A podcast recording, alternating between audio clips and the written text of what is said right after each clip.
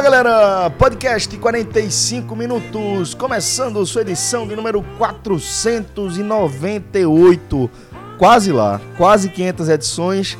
Certamente a gente vai preparar uma edição especial, ainda não sei qual vai ser, mas certamente teremos uma edição especial aqui do 45 minutos. Nesse 498, o nosso Musicast, a gente está ouvindo Maybe I'm Amazed, da carreira solo de Paul McCartney.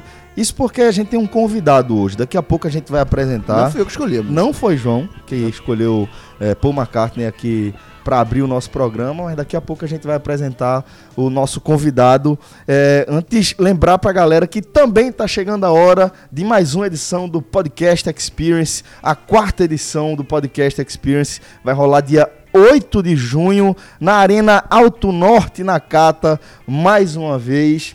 E galera, vou dizer o seguinte: a gente já tem mais de 90 inscritos, que a gente lançou uma pré-inscrição logo depois do evento que a gente realizou no começo do ano. É, e, pô, teve aquela procura imensa. Depois desse programa, Rafa já vai mandar, vocês já vão mandar receber um e-mail, tá? É, para vocês re realizarem a inscrição. E a gente vai dar o prazo até segunda-feira, né, Rafa? É, até quarta-feira, até meia-noite, tá? Da quarta-feira. Você vai amanhecer no dia 23 com e-mail, com e-mail na sua caixa. Você efetua o pagamento, daquele mesmo esquema. Manda o um comprovante para a gente, a gente confere tudo certinho e você vai estar liberado para estar tá no podcast Experience número 4. Isso. Lembrando, Celso, que o draft esse ano é diferente, né, meu Exatamente. Amigo? Teremos algumas diferenças nessa edição. No dia do evento, lá no dia 8 de junho, começar o evento já com futebol, tá? O draft vai ser num esquema diferente, que aos poucos a gente vai trazer os detalhes para vocês. E aí, reforçando, até segunda-feira, a galera que já está aí na pré-inscrição pode fazer a inscrição. R$ reais para o público geral, R$ reais para quem está no Clube 45. Você vai receber camisa, vai ter copo personalizado também, vai ser arretado, velho. Inclusive, CCTS, nosso parceiro firme e forte, vai estar tá com o stand lá, vendendo camisa. Rafa, aquele, aquela camisa que eu comprei, que você comprou também, maior sucesso, né? É, né, bicho? Eu não posso escolher uma camisa da CCTS que tu vai em cima, né, velho? bom gosto, cara. Esse bom bicho gosto. é muito imitão. Pô, deu ganho na primeira, mas, mas meu irmão, não, não tinha a primeira, como... A primeira eu não sabia que era sua, isso é uma lenda. Meu irmão, não tem, não tem, não tem como ver aquela camisa que a gente comprou. Que tinha que ser de Pernambuco. Quem é pernambucano não quer comprar. meu velho, no meu Instagram a galera veio perguntar. No dia é, alô, CCTS Petrolina, que tem CCTS em Petrolina. Vai ter gente aí batendo para comprar essa camisa. Olha aí. O pessoal tava lá no, no aniversário, saindo do, do Demet, fez, meu amigo, que essa camisa vende aonde? Fiz, olha, você pode comprar pelo site, ela tem lá em Petrolina, que eu sou de Petrolina. Uma senhora, fiz, tem, aqui, ó. Peguei o telefone, entrei no, no Instagram na hora, peguei o telefone da loja de Petrolina e passei para ela. Eu fui para uma festa na casa do meu sogro no sábado da sogra dele, Donizinha, fazendo 94 anos, então parabéns aí pra Donizinha. É, e aí, uma das convidadas tá com o filho morando em São Paulo, trabalhando com publicidade em São Paulo, e diz que, porra, o menino sofre bullying lá, velho. É pressão da porra, a galera tirando onda. Ela disse que vai comprar a camisa. Falou, velho, de onde foi que você comprou essa camisa? Dei o Instagram da CCTS, que é o CCTS oficial. Ela já pegou os dados por ali e essa altura já deve estar tá esperando receber. Não sei se ela vai pegar aqui no Recife pra, e para mandar pro filho lá em São Paulo Paulo ou se ela vai mandar direto para São Paulo, né? Que o site da CCTS entrega em todo o Brasil. Só lembrando, ccts.com.br. É, e já que a gente está falando da, da, CCTS, ela vai estar tá no evento no, no dia 8, vendendo as, as camisas. Essa vai ter que estar, tá, que a turma já está pedindo. Então, alô, Hugo, por favor, já leva essa camisa. E também vai ter que ter peça da coleção de inverno, né? Que Pô, espetacular, tá grande, né? velho. Espetacular. Ó, lembrando, o podcast 45 minutos dá 25% de desconto na sua compra na CCTS. Basta você utilizar o nosso código podcast45 e tem uma novidade. A partir de 290 reais a sua compra, o frete é grátis para todo o Brasil. Então, pode ir lá, encher seu carrinho, fazer a feira, porque você vai fazer uma renovação massa no seu guarda-roupa. Então vamos lá. O cara, o cara botou no carrinho mais 299, já ganha 25% e ainda é frete grátis. É. Meu amigo. Espetacular. Aqui é só vantagem, galera. E aí agora a gente vai dar as boas-vindas a mais um parceiro do 45 Minutos. E, velho, é sempre um prazer receber novos parceiros aqui no projeto. A gente está falando de uma marca gigante aqui em Pernambuco, a Dis9, revendedora da Volkswagen, das mais tradicionais. E queria agradecer demais, demais, demais a galera da, da Dis9, a gestão que recebeu o podcast 45 Minutos para a gente apresentar esse projeto. E eles abraçaram é, de forma muito calorosa, né, Rafa? A gente foi recebido é, sempre da melhor forma possível lá, inicialmente por Rafa, depois a gente conheceu toda, todos os gestores lá da, da Dis9. E certamente, velho daquelas marcas que quando chega já chega crescendo, né? Prova disso é o fato de quando a gente compartilhou a foto da gente lá no, no, na Dis9, né? Depois de fechar a parceria, pô, o abraço que a gente recebeu da nossa audiência no grupo do 45 Minutos, no meu Instagram pessoal, a gente ainda vai lançar oficialmente nas nossas redes essa parceria, anunciar oficialmente, né? Mas desde já queria agradecer demais ao grupo dos 9 por acreditar no 45 Minutos e por topar iniciar uma parceria que já está abrindo, Rafa, uma série de, de possibilidades, né?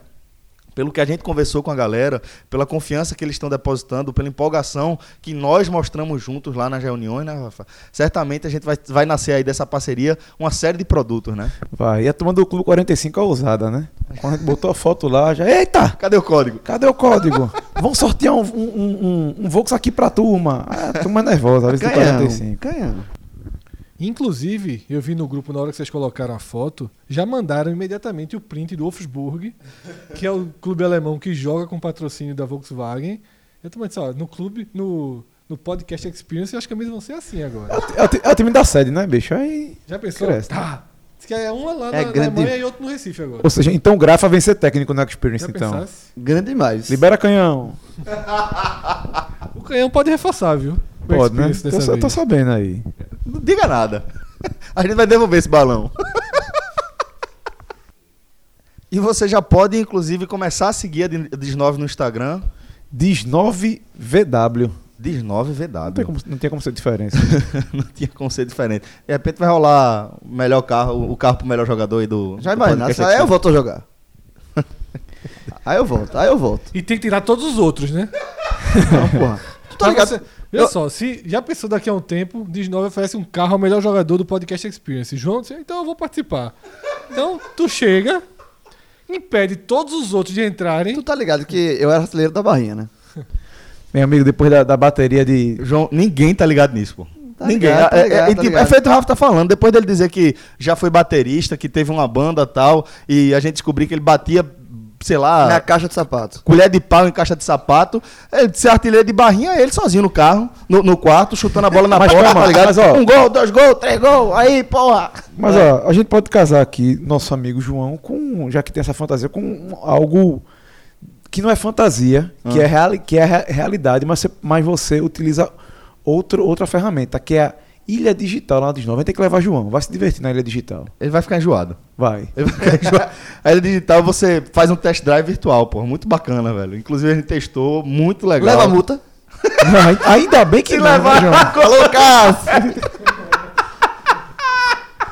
Agora veja só, João, João se for trocar de carro, vai trocar na dos 9, a gente sabe disso. Certo. E é o seguinte, lá vai ter alguém para explicar como é que funciona o carro dele todinho, né? Com certeza. Porque velho. tu tá sabendo, né, no último domingo, qual foi? Descobriu que o carro tem farol de milha. Sabia não. No último domingo. velho. Tu sabia, sabia Cássio? Então, se Cássio não, não soubesse, eu paro. Não, eu até contei no, no grupo. É claro que eu sabia. Inclusive, tem uma Inclusive, eu usei, um tempo... eu usei durante seis meses de farol de milha porque o farol queimou. Ah, falando. Boizinho, porra. Boizinho de Boa Viagem. Quando ele se mudou de Olinda pra Boa Viagem, coincidentemente o farol queimou, só andava com o farol de milha. E eu tô falando seis meses pra dar um recorte de tempo longo. Pode ter sido mas pode aí, dois aí em determinado momento, um farol de milha queimou. Eu disse, não dá. aí, aí eu troquei todas as lâmpadas do, do, do carro. Mas... eu, Cássio, eu descobri domingo que tinha farol de milha. Pronto. Meu Deus. Bom, ou seja, é... ou seja, tu tava. Ou seja, você não, pagou, quando... você tem, ou seja, você tem que continuar, tem que aproveitar, João, você que eu tô devendo o, a bateria. Certo. É sempre bom lembrar. Quando, quando, quando, o, quando a luzinha. Hein, Celso, toda vez que você tocar no assunto do carro, eu vou falar isso. Quando, quando, a luzinha, quando a luzinha do painel acendeu, tu falou de milha, eu disse, lascou. Quebrou alguma coisa aqui. Aí foi que. Ah, tu, tu ligou sem querer e sem apareceu. Sem querer, apareceu a luz, quebrou, quebrou. O carro, vou, ó, o carro vai parar, o carro vai parar. Uma, tem uma dica ainda. Aquela alavanquinha, se tu botar pra trás, meu amigo, vai ficar uma luz potente. Não, isso eu vai... sei, não, veja. Farol alto eu sei, porra. Ei, se o cara botar a alavanquinha aqui, a luz, meu amigo, vai ser um canhão, que tu não Ó, faz é- ideia, João. é- Ó, se tu puxar a alavanca do lado direito, isso é um negócio que parece água, É porra. água, não, veja, é retado, No pô. painel você tem três luzinhas: farol, farol alto e o freio de mão puxado. Pronto, meu amigo, se fosse na Disnova, vai, vai sair de lá, craque, entendendo de carro, mais do que todo mundo aqui. Aos poucos a gente vai soltando aí os serviços, detalhamento da nossa parceria com a Disnove, que vai muito além de venda de carros novos e seminovos, peças, acessórios, revisão, Uma oficina- espetacular, top do Brasil. Uma oficina que eu não posso dizer que é nervosa, não. Ela é tranquila, porque você, depois que você entra lá, você sai tranquilaço, sem problema algum. Inclusive, já sou cliente da Disnove desde sempre. Isso, é- isso é verdade, tá, galera? Não é mexendo, não. Isso é Ah, verdade, é verdade, verdade, pô. verdade, verdade. faço, total. faço, é, faz parte do meu caminho. Faço a todas as revisões do meu carro, eu faço lá. Bom, galera, é, e a gente também vai receber um novo parceiro, uma novidade que a gente vai trazer aí no segundo bloco, no segundo bloco do programa. Agora, para a gente começar a falar de futebol, a seguinte informação. É, do G7 do Nordeste, em 2019, foram sete mudanças de treinador em quatro meses de temporada, envolvendo aí seis clubes. O esporte saiu de Milton Cruz para Guto Ferreira. O Vitória depois saiu de Chamusca para Tencate. O Bahia trocou Enderson por Roger. O Ceará trocou Lisca por Enderson. O Náutico trocou Márcio Goiano por Dalpozo. O Santa Cruz trocou Leston Júnior por Milton Mendes. E o Vitória, mais uma vez, trocou treinador, trocando Tencate, agora por Osmar Lois. Só o Fortaleza permanece com o treinador né, do, do início da temporada, que já está lá desde o ano passado, que é Rogério Ceni. Só que a questão é a seguinte, galera. É, apesar de essa sensação geral, principalmente aí a partir da observação desses nomes que a gente passou, de que é, essas mudanças foram para melhor, talvez só os casos de Vitória e Ceará ainda caibam um debate. Os números, na prática, jogam contra. E aqui a gente vai apresentar Rodolfo Moreira, ele que é estudante de gestão em futebol e é autor de uma pesquisa que tenta quantificar o sentido da relação entre sucesso e fracasso na quantidade, na continuidade de ideias no brasileiro. E aí ele pegou um recorte de 2006 a 2018. Então, Rodolfo, velho, seja muito bem-vindo ao 45 minutos. Queria que você se apresentasse. Quem é você aqui na nossa fila do pão? Fala Celso, É, queria inicialmente agradecer o convite aí ao restante dos meninos pela recepção. Para mim é uma honra estar aqui na cadeira de convidado, né? Tentar honrar o máximo possível uma Já cadeira. bem, na música e na camisa. Obrigado, João. Eu gostei aí do da aprovação. Verdade, ele que indicou, Indicou a música a música de Paul McCartney lá na abertura, e né? a Pegar- camisa, para quem não tá vendo, obviamente, é a camisa da, Da Da Lusa. Lusa, da Lusa portuguesa. da extinta portuguesa de Quase extinta, ainda, ainda, ainda lutando para sobreviver. Vou Da pegar o gancho. portuguesa. Da velha Não é da portuguesa. antiga portuguesa. Por isso que João se apaixonou quando viu. Vou pegar o gancho de dedicar time. a música de introdução à namorada. Um beijo pra Aninha. Ai, tá, pô, mas esse cara, olha só. Esse cara é um gigante, porra. Chegou com a música de Paul McCartney, já ganhou ponto. Com a Camisa camisa portuguesa e agora ganhando, saudosa. ganhando ponto com a patroa. Puta merda. Aproveitando qualquer brechinha pra ganhar um pontinho. Importante. Sempre. Só Jogador. aproveitando a portuguesa aí, já que tá, João, essa, ta- essa tabelinha aí, o Náutico fez agora algo que a portuguesa tá tentando há uns 4 anos. O Náutico colocou o clube, eh, conseguiu transformar, o- aumentar o, esco- o escopo do clube como imóvel de- especial de preservação.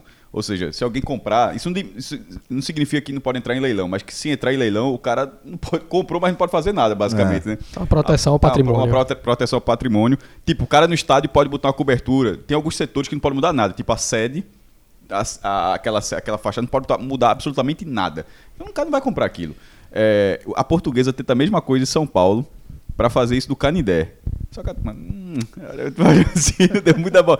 Tentou a primeira, detalhe, já tá na segunda tentativa. Na primeira foi vetada, na segunda tá fazendo. Parece ser rigorosamente a mesma, a mesma coisa.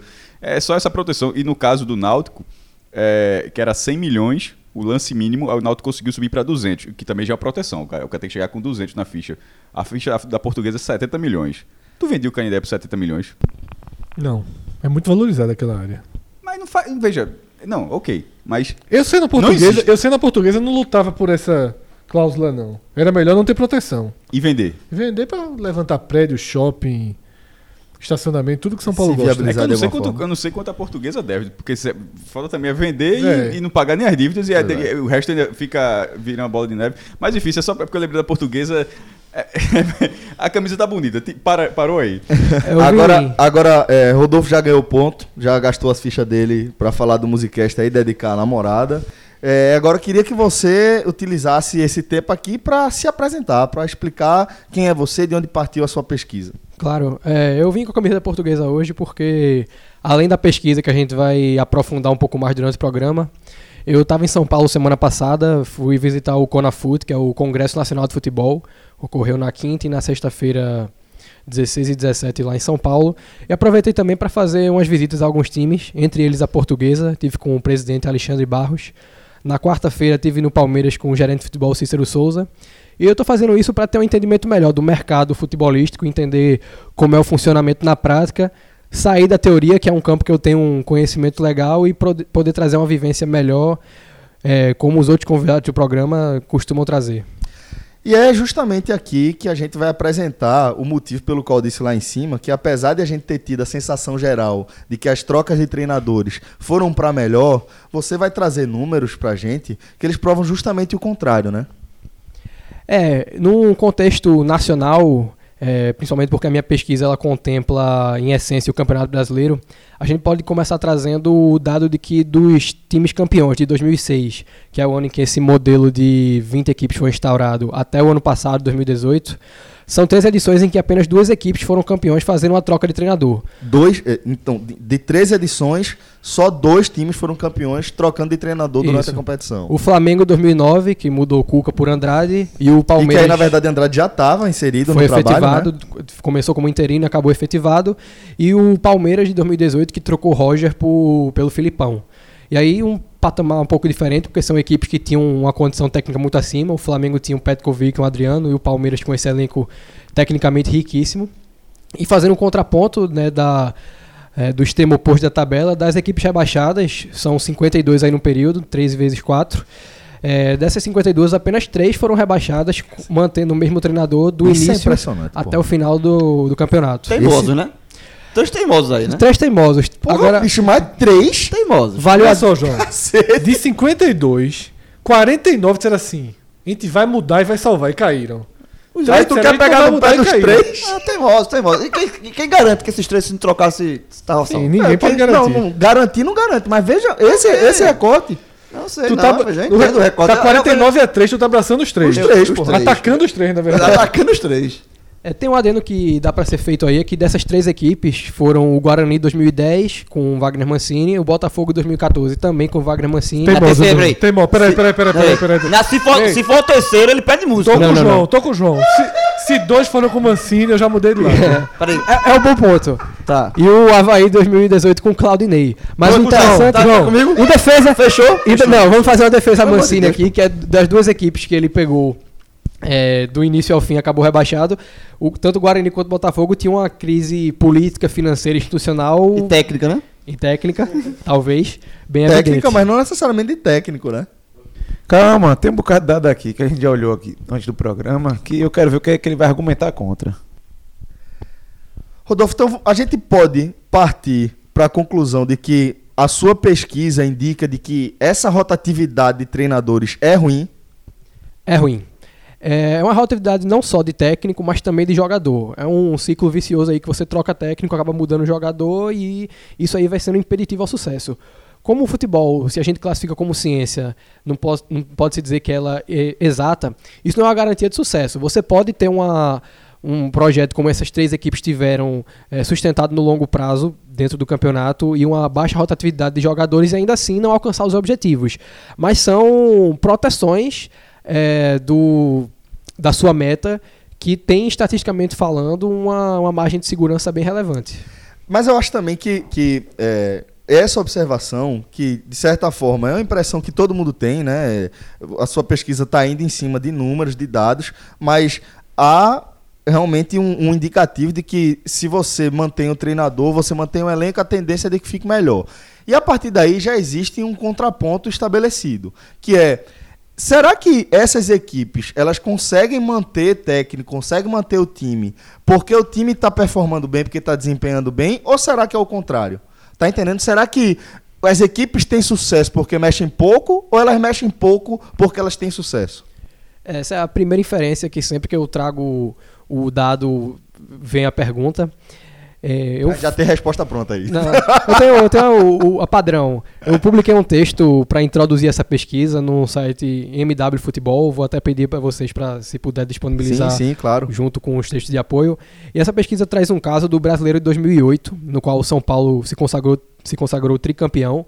É, eu dividi esse campeonato em quatro recortes. O primeiro recorte das 10 primeiras rodadas, o segundo das outras 10, o terceiro das da- o terceiro de 10 jogos e o quarto recorte os últimos 8. E aí se você pega as primeiras 10 rodadas, os, tim- os dois times que lideravam a competição na décima, que eram Flamengo e Vitória, eram as duas equipes com menos jogadores utilizados até aquele momento da competição. Nos 10 jogos seguintes, da 11 até a 20, as duas equipes que mais pontuaram foram Grêmio e Botafogo, que foram as únicas equipes que inseriram que só inseriram um novo jogador, isso é, jogadores que não tinham atuado nas 10 rodadas iniciais. E ao final, na 20 rodada, o líder da competição era o Grêmio, que era o time naquele momento com menos jogadores utilizados. E aí, ao final da 20 rodada, o Grêmio liderava a competição com a vantagem de 12 pontos sobre o São Paulo, que era o atual bicampeão, já tendo realizado os dois confrontos diretos com esse mesmo São Paulo. Então o São Paulo tinha que reverter aí em 18 jogos, 12 pontos, sem nenhum confronto direto com o Grêmio. E acabou que nesses últimos eh, nessas últimas 18 partidas, o São Paulo foi a única equipe em todo o campeonato que não inseriu nenhum novo jogador. Passou os últimos 18 jogos apenas com as equipes que já tinham atuado nos eh, 21 primeiros. Nos 20 primeiros, desculpa. E isso foi uma fórmula, digamos assim, repetida apenas outras três vezes no brasileiro, com o Cruzeiro e o Corinthians de 2010 e o Internacional de 2011. Todas essas quatro equipes acabaram classificadas a Libertadores. É, se, você lembrar, é, repetição de, de time, trazendo para a realidade nossa aqui de Pernambuco, por exemplo, por um aspecto diferente, né? Porque ali, era foto de elenco, mas o Náutico que subiu com, com o Valdemar Lemos em 2011, a gente lembra que era o mesmo time, não, praticamente não teve repetição. Não sei se você tem estudo sobre isso, mas a gente lembra bem daquele time, também não teve repetição e foi um- uma campanha de muito sucesso. Só foi vice-campeão naquele ano na Série B, né? Perdendo para a Lusa. Para a portuguesa, o último time campeão da Lusa. É, o Náutico era um time naquele ano de 11 titulares e aí uns dois ou três reservas que entravam, né? Era Gideão, Peter, Marlon Ronaldo Alves, Ayrton, uma trinca de volante com Everton, ali Carlos Derlei, Eduardo, Chiesa e Rogério. E aí tinha Elton, né, que era um, um coringa de Valdemar que entrava como atacante, como volante, mas realmente é um, um caso fora desse escopo de Série A que a gente pode trazer para cá. Num contexto regional, estadual também, a gente podia trazer um, um dado de que dentro de Pernambuco, todas as vezes nesse século XXI, que ou o Náutico, ou o Sport ou Santa Cruz mantiveram o mesmo técnico do começo ao final da temporada, que foram o Sport em 2003 com o Hélio dos Anjos, o Náutico em 2004 com o Zé Teodoro, o Santa em 2005 com o Givanildo, o Sport em 2008 com o Nelsinho, e o Santa em 2011 e 2012 também com o Zé Teodoro. Todas as equipes acabaram com pelo menos um título. Né? O, o Sport em 2008 ainda teve o adicional bem relevante da Copa do Brasil. E eu, acho que isso é um indicativo muito forte do que acontece quando você dá uma sustentação, mesmo após algumas derrotas bem dolorosas. Que o Náutico em 2004, por exemplo, teve algumas dessas no estadual com o Zé Teodoro e optou-se pela permanência. É, o que. só- sempre que esse assunto entra em pauta, é, porque toda vez que um treinador é, está em xeque, esse assunto ele, ele vem para tona. Então, é, o esporte, que foi o primeiro time do Nordeste a mudar de treinador esse ano, o esporte começa o ano com Milton Cruz. Milton Cruz, você tem na lembrança um trabalho bom no Náutico, um trabalho razoável no Figueirense. E ele começa o ano no esporte, você começa a enxergar as dificuldades, e aí, quando você começa a questionar essas dificuldades de forma mais dura, surge naturalmente o, o escudo de proteção baseado em tudo que Rodolfo trouxe aqui, que Rodolfo coloca em números o que se trata como senso comum de como deve ser gerido o futebol. Porque eu acho que é consenso de todo mundo que o ideal é você começar, terminar e começar o outro ano com o mesmo treinador, que você faz todo o trabalho bem feito. Só que na prática, a gente muitas vezes. é, é, e aí a gente tem que entender por que essa peculiaridade do futebol brasileiro. Porque todos nós aqui temos essa consciência, certo? Mesmo o João sendo o, o maior devorador de técnico, lá no fundo ele tem essa consciência. E aí eu vou trazer o exemplo do Ceará, certo? O Ceará Lisca chega, faz uma, uma, uma campanha de recuperação fantástica, histórica no Ceará, Histórico. se torna mais do que técnico, ídolo do clube, tá? Faz toda a, a- a transição, que é algo importante para o treinador. Obviamente ele ia ficar, contrata os jogadores, aí começa a mostrar os, la- os problemas dele. Um deles é a formação do elenco. Lisca não tem, não é um treinador preparado, não é um treinador com um bom histórico de formação de um elenco. As contratações do Ceará foram contratações ruins. Aquelas primeiras, a transição toda com o Lisca, muito ruim. Ele volta para essa temporada, começam a ter resultados mais ou menos, nem eram resultados é, necessariamente ruins, Mas com questionamento em com relação ao desempenho. questionamento, com desempenho, e aí ele começa a repetir problemas anteriores, discussões internas, sai uma matéria no UOL mostrando que o relacionamento lá já não era bom desde o ano passado, começa a minar, e aí ele faz aquela escolha, aquele all-in de colocar um time reserva contra o Náutico na Copa do Nordeste, é eliminado da Copa do Nordeste, e essa aposta também quebra a cara porque perde o estadual para o Fortaleza. Se você fizer um, uma enquete entre os torcedores do Ceará, que em dezembro tinham por Lisca o ídolo maior do clube, 90, 95% queriam a queda do treinador. Eu- Se qualquer um de nós aqui tivesse o, o poder de comandar o Ceará, eu também acho que demitiria. Aí eu é- acho, Fred. é eu queria saber como é que esse conflito fica. Todos, todos sabemos. O presidente do Ceará segurou Lisca ao máximo. Certo? Eu acho, eu acho que, que o que você descreve é, descreve também um retrato cultural da maneira como a gente enxerga o futebol, de como é, a gente realmente tem uma associação muito apaixonada entre futebol e resultado. A gente não tem paciência para enxergar que um ano ruim ele realmente pode ser um período ruim dentro de um trabalho é, a médio e longo prazo. Tá entendendo? Eu acho que isso que você está descrevendo é muito isso. É que existe uma, um- uma consciência compartilhada entre quem faz futebol, entre quem consome futebol, entre quem trabalha com futebol, treinadores, eh, jogadores, dirigentes, torcedores, imprensa. Eu acho que existe uma cultura disseminada aqui no futebol brasileiro que, eh, pelo imediatismo, pelo resultadismo, e aí eu acho que, que isso faz com que você. eh, isso interfere, inclusive, no desempenho do profissional. Eu acho que o técnico que ele está inserido nesse contexto, nessa cultura, nesse, nesse habitat.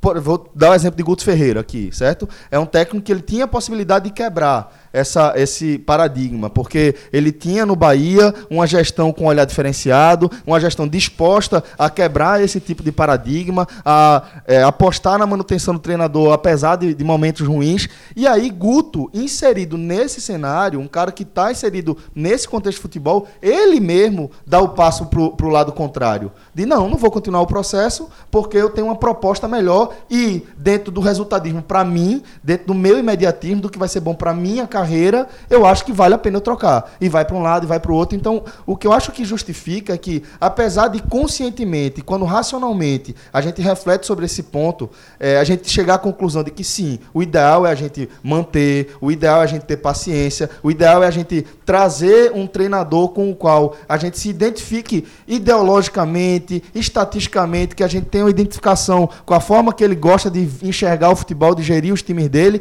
e acreditar que eventualmente isso vai dar certo. Em vez disso, a gente acaba contaminado pelo imediatismo, pela pressão que esse imedi- imediatismo eh, gera. Eu acho que é isso que justifica esse conflito. A gente enxergar que é o melhor, mas naquele momento em que o time está mal, em que o time está pressionado, em que começa a estourar a informação de que a relação entre treinador e elenco, ou dirigente ou torcida não é boa, a, a gente mesmo opta por aumentar ainda a pressão e falar que o trabalho está ruim, em falar que o cara está ameaçado, em falar que tem técnico bom disponível no mercado. Eu acho que tudo isso colabora para esse conflito e para a gente não conseguir adiantar nesse, nesse, nesse processo. E sabe? só para dar alguns números, Celso, o, além do, da pesquisa de Rodolfo, o Globo.com ele dispõe de um site que ele é simplesmente espetacular. para você ter o controle das passagens dos treinadores por 25 clubes do país. Infelizmente, Santa Cruz e Náutico não integram esse estudo, mas os outros cinco eh, do G7 fazem parte eh, do estudo, tanto o Esporte, Bahia, Vitória, Fortaleza e Ceará. Eh, uma curiosidade: existe um ranking de mudanças de técnicos no país, né? De. Nesse ranking está tá desconsiderando os interinos, tá? Só as contratações de treinadores. Recorte a partir de quando? 2003, é três Tá. aninhos antes do recorte de Rodolfo. É o recorte dos pontos corridos. Inclusive, eu acho o de Rodolfo até mais interessante porque é quando estabiliza é, os 20 formato, clubes, né? o formato. Mas, enfim, é, dos sete times que mais mudaram de treinador no Brasil, os, norde os Nordeste tão, ocupam cinco posições. Cacete, velho. Nesses, desde 2003 para normal cá. também, né? Porque você é, são clubes que têm mais dificuldade financeira, então são clubes que estão normalmente mais na, re- na rabeira do Estão campeonato. brigando, estão brigando. Estão brigando contra o rebaixamento de- e aí tro- a troca é mais É, natural. deixa eu dar Estão aqui- brigando, tão é. brigando no nível de pressão. é, Esse dado eu acho. é, é, esse não é surpreendente. É, e eu vou, eu, vou, eu, vou, eu vou dar os números para ampliar o debate. E é o seguinte: o Bahia mudou 40 vezes, 40 vezes. assim como Fortaleza. Tá? Nesse recorte foram 40 treinadores contratados. Isso é janeiro a dezembro. Sim, de janeiro a dezembro. 40 treinadores contratados de 2003 para cá. É, como eu disse, os períodos de trabalho de interinos não estão nessa conta, é, não, não entram nessa conta porque foram 65, o Bahia foram 65 trabalhos, 40 é, treinadores contratados. Fortaleza também 40. Aí o terceiro lugar é o Atlético Paranaense com 38, o Ceará o quarto com 35, o Havaí o quinto é, com 34, empatado com o Sport, empatado com Vitória. Né, Então aí dos sete, cinco são daqui. E uma curiosidade: o trabalho mais longo é, entre esses cinco clubes do Nordeste, de todo esse período, é o de, é o de Eduardo Batista no esporte. Foram 20 meses. É o trabalho mais longo desses cinco clubes do Nordeste. Um trabalho que teve 54% de aproveitamento, E olha dois só. títulos. É, mais do que os dois títulos, foi a estabilidade na, na, na Série A. E, a- e- e essas trocas, é, no- o que nos surpreende no Nordeste é justamente isso. Eduardo Batista, em 2014, ele, as 38 rodadas, o Sport ficou fora da zona de rebaixamento. Em 2015, o Sport teve uma, uma, uma largada muito boa. E ele acaba sendo demitido depois que o Sport passa aquela sequência de uma vitória em 14 Demitido jogos. não, ele, ele saiu. Ele, né? sai, é, é, ele sai pro, pro, Ele pro foi Fluminense, né? Fluminense. Ele achava que estava para ser demitido, aí antes de ser demitido, meio que a- a- aceita a proposta. Também entra nesse, naquele exemplo que eu dei de Guto. De, de o treinador eh, que a, é, Martorelli porra, segurava a onda total de Eduardo, bancava contra qualquer pressão. E ali, Eduardo, também inserido nesse cenário de imediatismo, de resultadismo, ele fala: vou sair, vou pro Fluminense. Aí, aí nessa, mas nessa questão, essa permanência dele é, é explicada por isso, mais até do que os títulos. Porque você- se, ele, se ele tivesse perdido o, o, o título da Copa do Nordeste para o Ceará, mas tivesse tido o mesmo desempenho na Série A, acho que ele teria passado os mesmos 20 meses na, na- no Brasileiro. E, e sobre o fato de todos os outros clubes do Nordeste terem posições ruins, é, veja, é, vai para aquela estatística, e, e esse recorte é dos pontos corridos, né? Possivelmente seria muito mais sortido nos anos 90. Porque todo mundo. é, o G11, hora estava brigando pelo título, pelo G, que você passar para as quartas, sempre final e final, hora estava brigando para não ser rebaixado. Nos pontos corridos, o Nordeste só ficou três vezes entre os dez primeiros. Du- duas vezes com vitória, um quinto lugar e um décimo lugar, e uma vez com esporte, um sexto lugar. O que fica muito claro que se só ficou uma, três vezes entre os dez, todas as outras vezes ficou do décimo primeiro para baixo. E na hora que você fica décimo primeiro para baixo, você joga um campeonato de uma pressão muito maior. E dentro do futebol brasileiro acaba, sendo, acaba justificando, dentro desse contexto, claro, essa quantidade de demissões. Eu, eu sempre falo de, assim, de treinador, né? Que eu sou cortador de cabeça de técnico aqui no, no podcast mais conhecido, mas assim, é porque eu acho que não tem que se ter compromisso com erro também. É, e, e cada caso é um caso. A questão da pressão, por exemplo, das competições é, mais longas, mais curtas, o, a, o- a margem de erro é maior ou menor. Por exemplo, o caso de Náutico e Santa, esse ano, tá? Que trocaram é, treinadores recentemente. Eles estão disputando a Série C. Série C é um tiro muito curto. Na- na- são 18 jogos, é metade de um turno do brasileiro da Série A e Série B.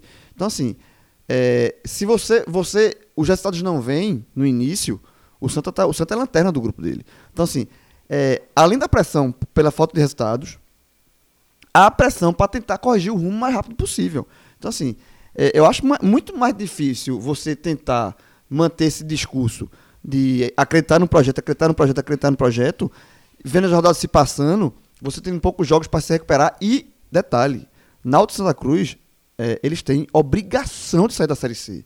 É, os clubes não aguentam mais um ano de Série C. Que você compromete todo o seu clube, todo o seu orçamento para o ano que vem, de receita, de tudo. Então, assim, é, um time demitir um, no brasileiro de Série A, um treinador na quinta rodada, na sexta, na sétima, na décima que seja, é diferente de um clube que está da, da posição de Náutico e Santa, por exemplo, entendeu? Eu acho que não dá para você usar a mesma mão, a mesma medida de, de elogio ou crítica na, na decisão de Náutico e Santa de trocar treinador, na, treinadores agora na Série C do que um clube de Série A, sabe? Eu acho que a margem, a corda no pescoço de Náutico e Santa é muito mais apertada. E é por isso que eu, assim, eu, eu sempre falei, eu não tenho compromisso com erro. Se, se o trabalho desandou, é, se há algum.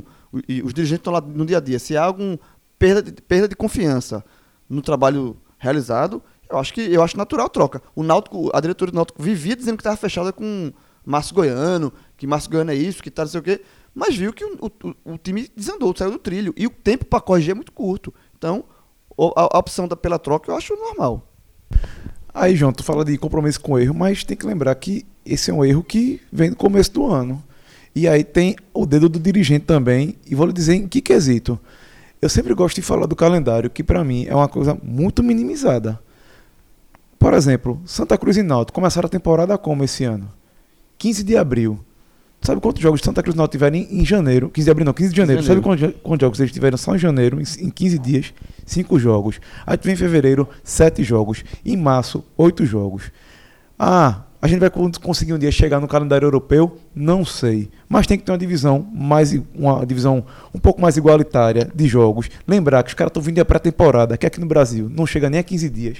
Os caras chegam no dia 1 de janeiro, treinam 15 dias, ó, já tem jogo oficial no dia 15. E aí eu vou fazer um paralelo, por verdade, o. Náutico e Santa tiveram, né? Porque eles passaram um tempo sem, sem Certo, jogos. o, Nau- o Náutico até mais do que o Santa, no caso, né? É. Não, os dois terminaram juntos a Série C e Ok. tiveram um peito. Mas assim, a montagem do elenco. Tempo tá- teve pra ter pré-temporada. Tempo, É, porque mas- a temporada teve. É. Exatamente. Mas Só que assim, é acontece, aquela tem pré-temporada meia, meia, porque os- as contratações não chegam. Isso. Tem tudo isso. Eu vou fazer um paralelo rapidinho aqui é, com o calendário europeu. Quando é que os caras têm esse pico de quantidade de jogos, que é 8, 9 jogos no mês?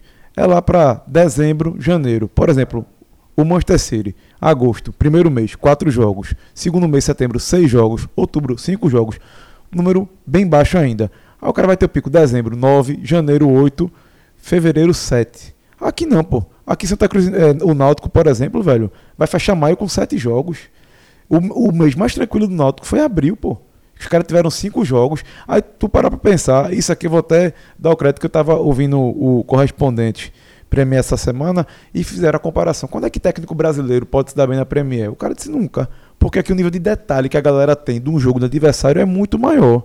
Como é que o técnico aqui no Brasil, aqui no Nordeste, com um calendário desse, vai ter conseguido ter um nível de detalhe de um Afogados, de um, de um, de um rival mesmo? Como é que o cara vai conseguir parar para estudar se é jogo domingo, quarta, domingo, quarta, sempre?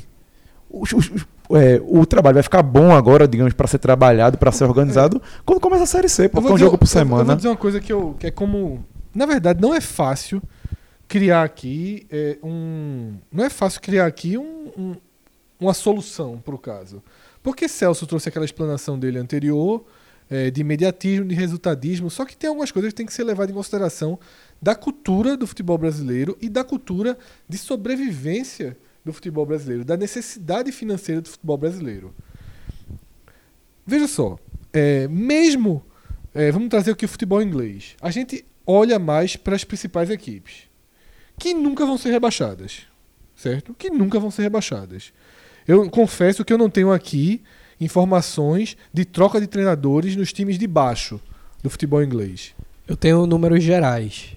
É, se você pega um comparativo brasileiro com Premier League, no, no mesma periodização aí, 2005, 2006, lá que a temporada é fracionada, na Premier League se troca em média no campeonato um pouco mais que 14 técnicos. No brasileiro é superior a 25. Por rodada na Premier League é de 0.37, no Brasil 0.67. E equipes que mudam de técnico em um ano, na Premier League é inferior a 9, no Brasil quase 15. Veja, mas se você for fazer o recorte, foi muito bom esse número, porque talvez ele tenha me dado apoio no que eu tô falando. A gente, eu imaginava que ia ser uma diferença muito maior. Eu também.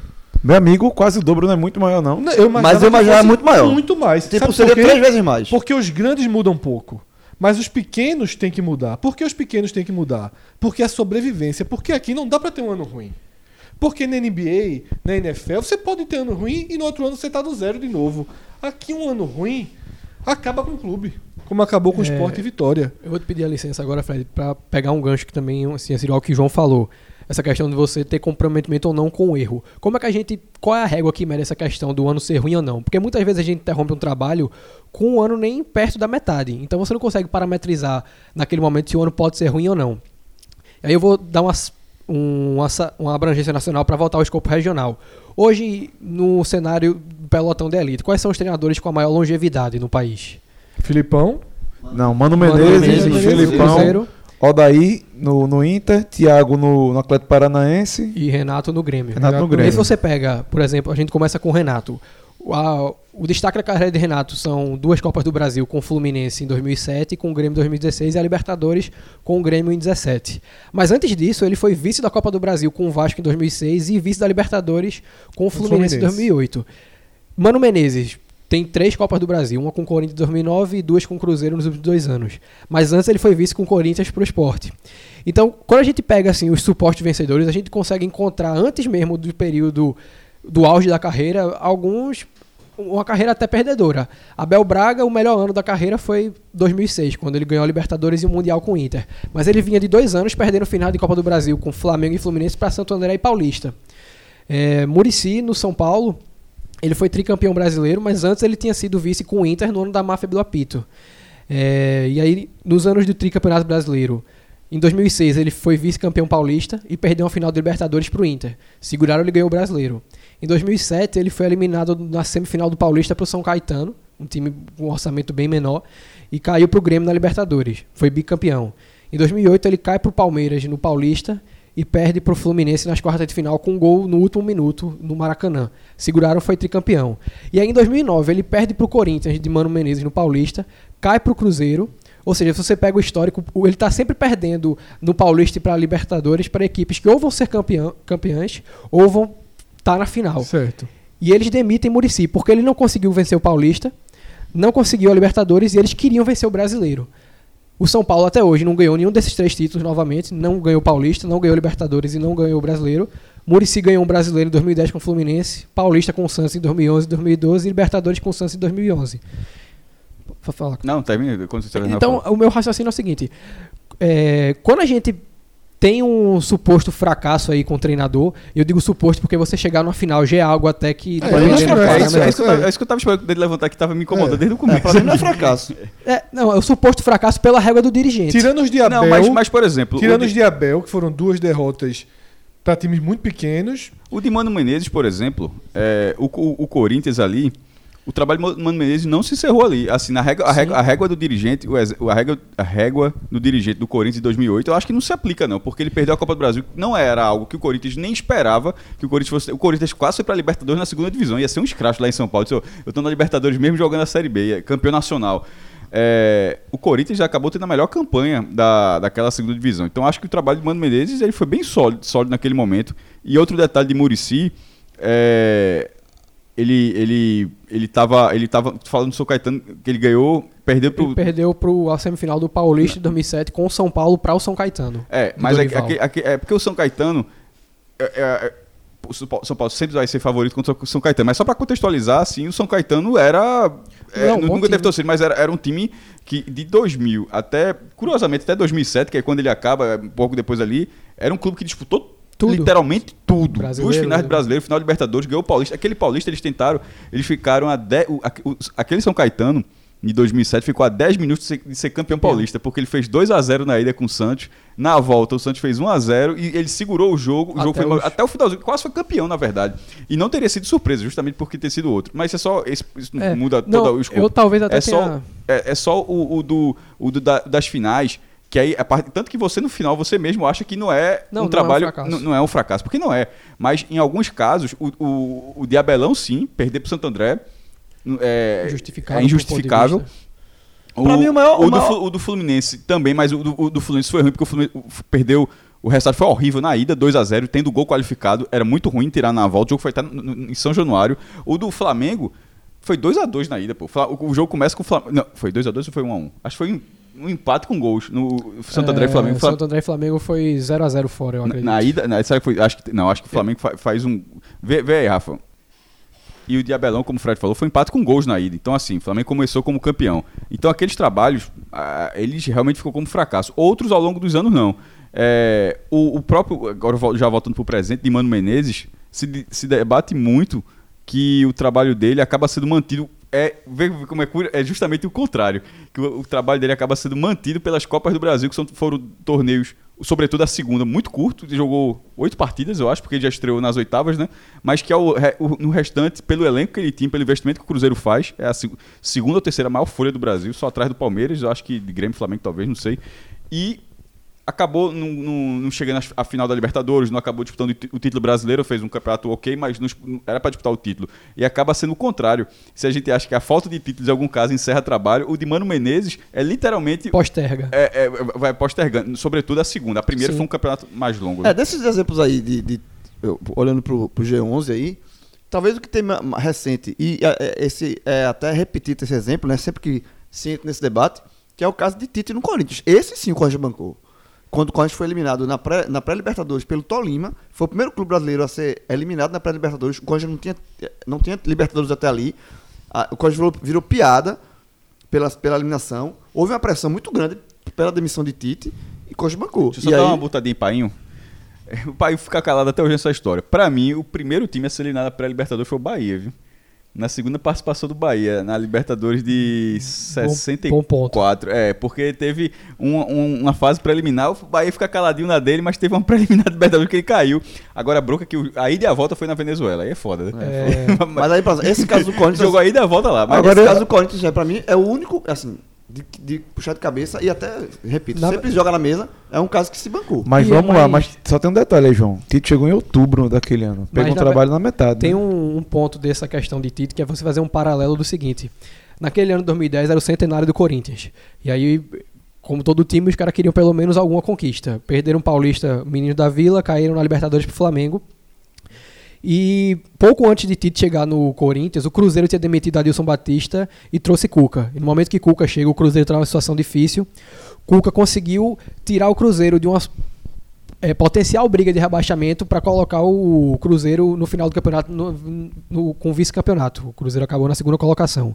E Tite chegou na pressão de só ter mais um campeonato em disputa, que era o brasileiro, já que a Libertadores e o Paulista já tinham ido é, por água abaixo. E ele acaba que perde até a- as primeiras posições que levariam à fase de grupo da Libertadores. O Corinthians vai para uma pré-Libertadores, como o João falou, cai para o Tolima. E no Paulista, Tite também acaba tendo um, aí um, digamos, um fracasso, né, no termo pejorativo, perdendo a final para o Santos de Murici. Só pra, na, na questão da cronologia, o centenário do Corinthians, na verdade, é o ano da eliminação do Tolima, né? Em 2011. Não, 2011 é que é o que o Corinthians ganha tudo. É por isso que eu, é, eu fui até checar. O Corinthians é de 1900 1910. O, o- Então, o ce- centenário foi em 2010. Então foi é o que ano- Tite é o, chega. Não é o, não é o ano do Tolima, a eliminação. Não, Não, do- 2011 Ah, é o Tolima. É o Tolima é 2011 Mas- e o Mundial e o Mundial é 2012. É porque depois veio o Galo 2013. Sim. Mas o que se você, se você acompanhar, Cuca chegou no Cruzeiro, tirou os caras de uma situação de rebaixamento e colocou na briga pelo título. No ano seguinte foi campeão mineiro e foi o primeiro lugar da fase de grupo da Libertadores geral. Sim. Só que ele acabou eliminado em casa, numa- no que chamam de Noite Negra do Brasil na Libertadores em 2011, que todos os times brasileiros Eu caíram. Esse dia. Foi, foi, foi E o Cruzeiro caiu tendo vencido. Noite Negra pra quem torcia, viu? Pra quem tava, Sim. pra quem tava Pra- de fora. É Noite Negra pra... Sim, com certeza. Mas o que acontece é. O Cuca mudou o patamar do Cruzeiro. E depois dessa eliminação, um mês depois ele foi demitido. Tite chegou com a pressão imensa de conquista de título, perdeu o brasileiro, caiu na pré-Libertadores, perdeu o Paulista e foi mantido. Havia uma pressão da mídia muito maior para a queda de Tite do que para a queda de Cuca no Cruzeiro. Só que o Corinthians segura Tite, aí começa, vence brasileiro em 2011, Libertadores e Mundial em 2012, Por que, é que acha que havia uma pressão maior? Porque antes de São Paulo é São Horizonte. Paulo. É, eu acho Sim. que tem um ponto aí é, que toda essa, essa. O que foi colocado, debatido, foi é, uma visão diferente de fracasso. Que é o que Rodolfo trouxe e Cássio abordou ali. E o que bra- todo brasileiro tem que começar a aprender, né? É, mas não é, é- não é isso que eu tô falando. É, eu, eu acho que quando traz os números da Premier League e que me surpreende a diferença não ser tão. Eu achava que a diferença ia ser Eu achei 10 também. para 1. Também. e Sim, não eu sigo achando que vocês 50%. estão minimizando E muito. não 50%. Não é isso. É o seguinte: o que ele listou de perder um- uma quarta de final de Libertadores, perder uma final de Copa do Brasil, isso é uma coisa. Este é um universo. Se a gente descartar, eu estou aqui usando os números do Globo.com, se você descartar Bahia, Fortaleza, Esporte, Havaí, Vitória, Figueirense, Goiás, eh, eh, Ponte Preta, América Mineiro, os números vão começar a ficar mais próximos da Premier League. O Santos eh, eh, troca 17 vezes. Não vai ficar mais próximo dos principais da Premier League. Mas o que, é que eu estou querendo construir aqui? É que não é o mesmo futebol. O futebol é, é, que é gerido pelo, pelo Grêmio hoje em dia, porque as diferenças estão ficando cada vez mais abissais. Então, nos últimos anos, risco de rebaixamento para Grêmio, para Palmeiras, para Corinthians, para Flamengo, vai ficando ca- uma realidade absolutamente distante. Tirando o terceiro- G11, só Vasco, né? É, que- exatamente. Vasco, Fluminense, Que, é mais um podem abaixo. flertar ali, mas a- a diferença é muito. Cruzeiro cair. Mas será Todo que a maneira não de. cai. É, então é o seguinte. é, esses times. O terceiro time do, do Palmeiras não cairia. O terceiro time do Palmeiras não seria rebaixado. Não sei. Eu acho, acho, acho fácil dizer isso. Certo, seria um enfim, seria, mas dispu- brigaria. dispu- brigaria, mas dizer que não seria rebaixado, acho Pronto, muito brigaria, categórico. Brigaria. É, é muito melhor que o Vasco, por exemplo, que o Havaí, mas Mas são quatro que É, caem. o que eu quero dizer é o seguinte, é, o que eu quero dizer é o seguinte.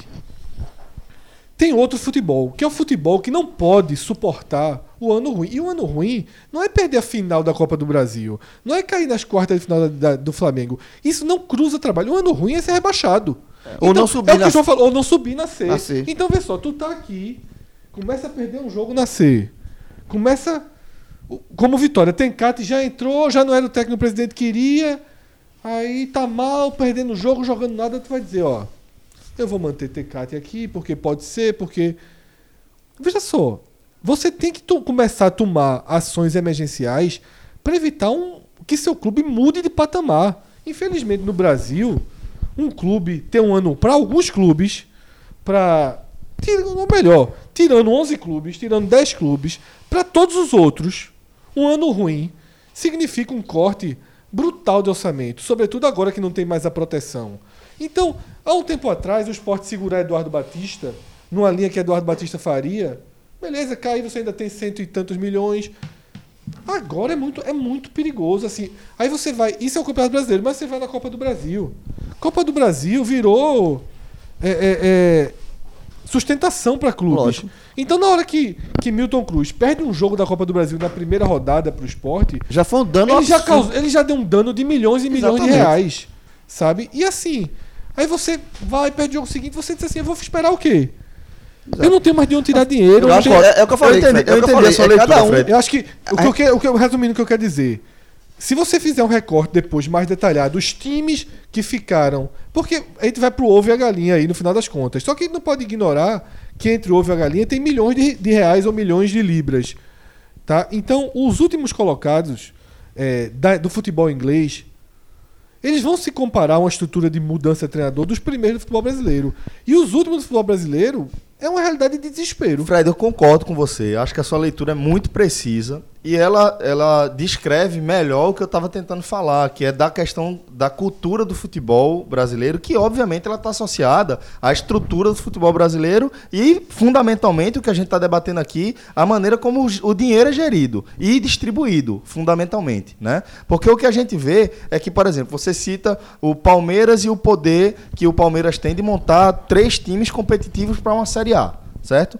Isso, obviamente, resulta num esvaziamento da qualidade técnica de outros times que podiam estar contando com aqueles jogadores. Então, o que a gente está observando aqui é que a má distribuição, a péssima distribuição do capital que está envolvido no futebol brasileiro, capital econômico que está envolvido no futebol brasileiro, ele gera esse cenário que, para mim, é cultural. E o baixo entendeu? poder, Também. o baixo poder de criação de receitas sólidas dos clubes. Por isso, é isso que eu estou Porque, por dizendo. exemplo, É, o es- o porque os esporte- clubes aqui é. são absolutamente dependentes da, É, da o cota da televisão. Tem um histórico de 20, e co- 20 e poucos mil sócios que dá um mínimo pra ele. Tá aí o esporte fudido, demitindo dezenas e dezenas de, de funcionários, mas tem um dinheiro entrando ali que faz com que ele mesmo morto tenha um, um dos elencos mais caros da Série B.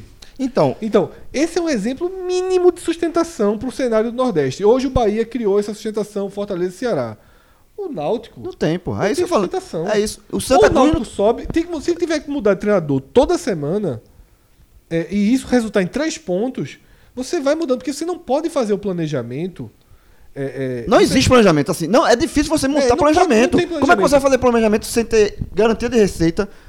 Você garante assim, Náutico e Santa Cruz, eles é difícil você fazer. Milton falar não falar poderia em- vir em janeiro. Não, e sem não- o Santa não poderia. avançar na Copa do Brasil. Talvez ele não pudesse nem vir agora. Não, ele É, talvez ele não possa nem vir agora. É um. Não, mas ele É, veio. mas a Copa do tem- Brasil deu milhões Vamos, vamos, vamos considerar que ele veio.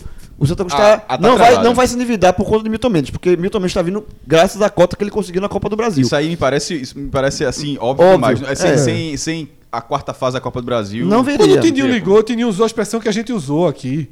Quando, assim que, que Tininho ligou, não, quando o João ligou pra Tininho, falou: Minha bala de prata.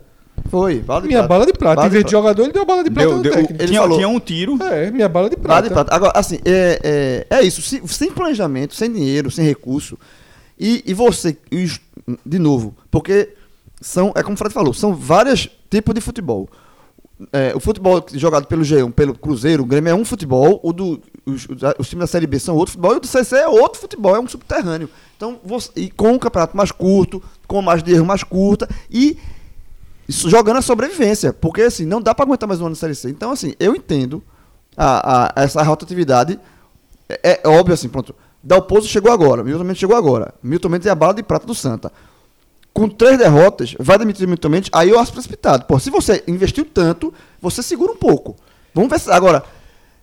não vai demitir. Então não porque, vai demitir- de- então porque demitiu o Leston com quatro rodadas de Série C. Se o veja só, se a temporada dele até agora, tirando a eliminação do Afogados, foi vergonhosa, pra mim a temporada aqui, a- os objetivos foram atingidos e não teve Mas o fracasso. futebol.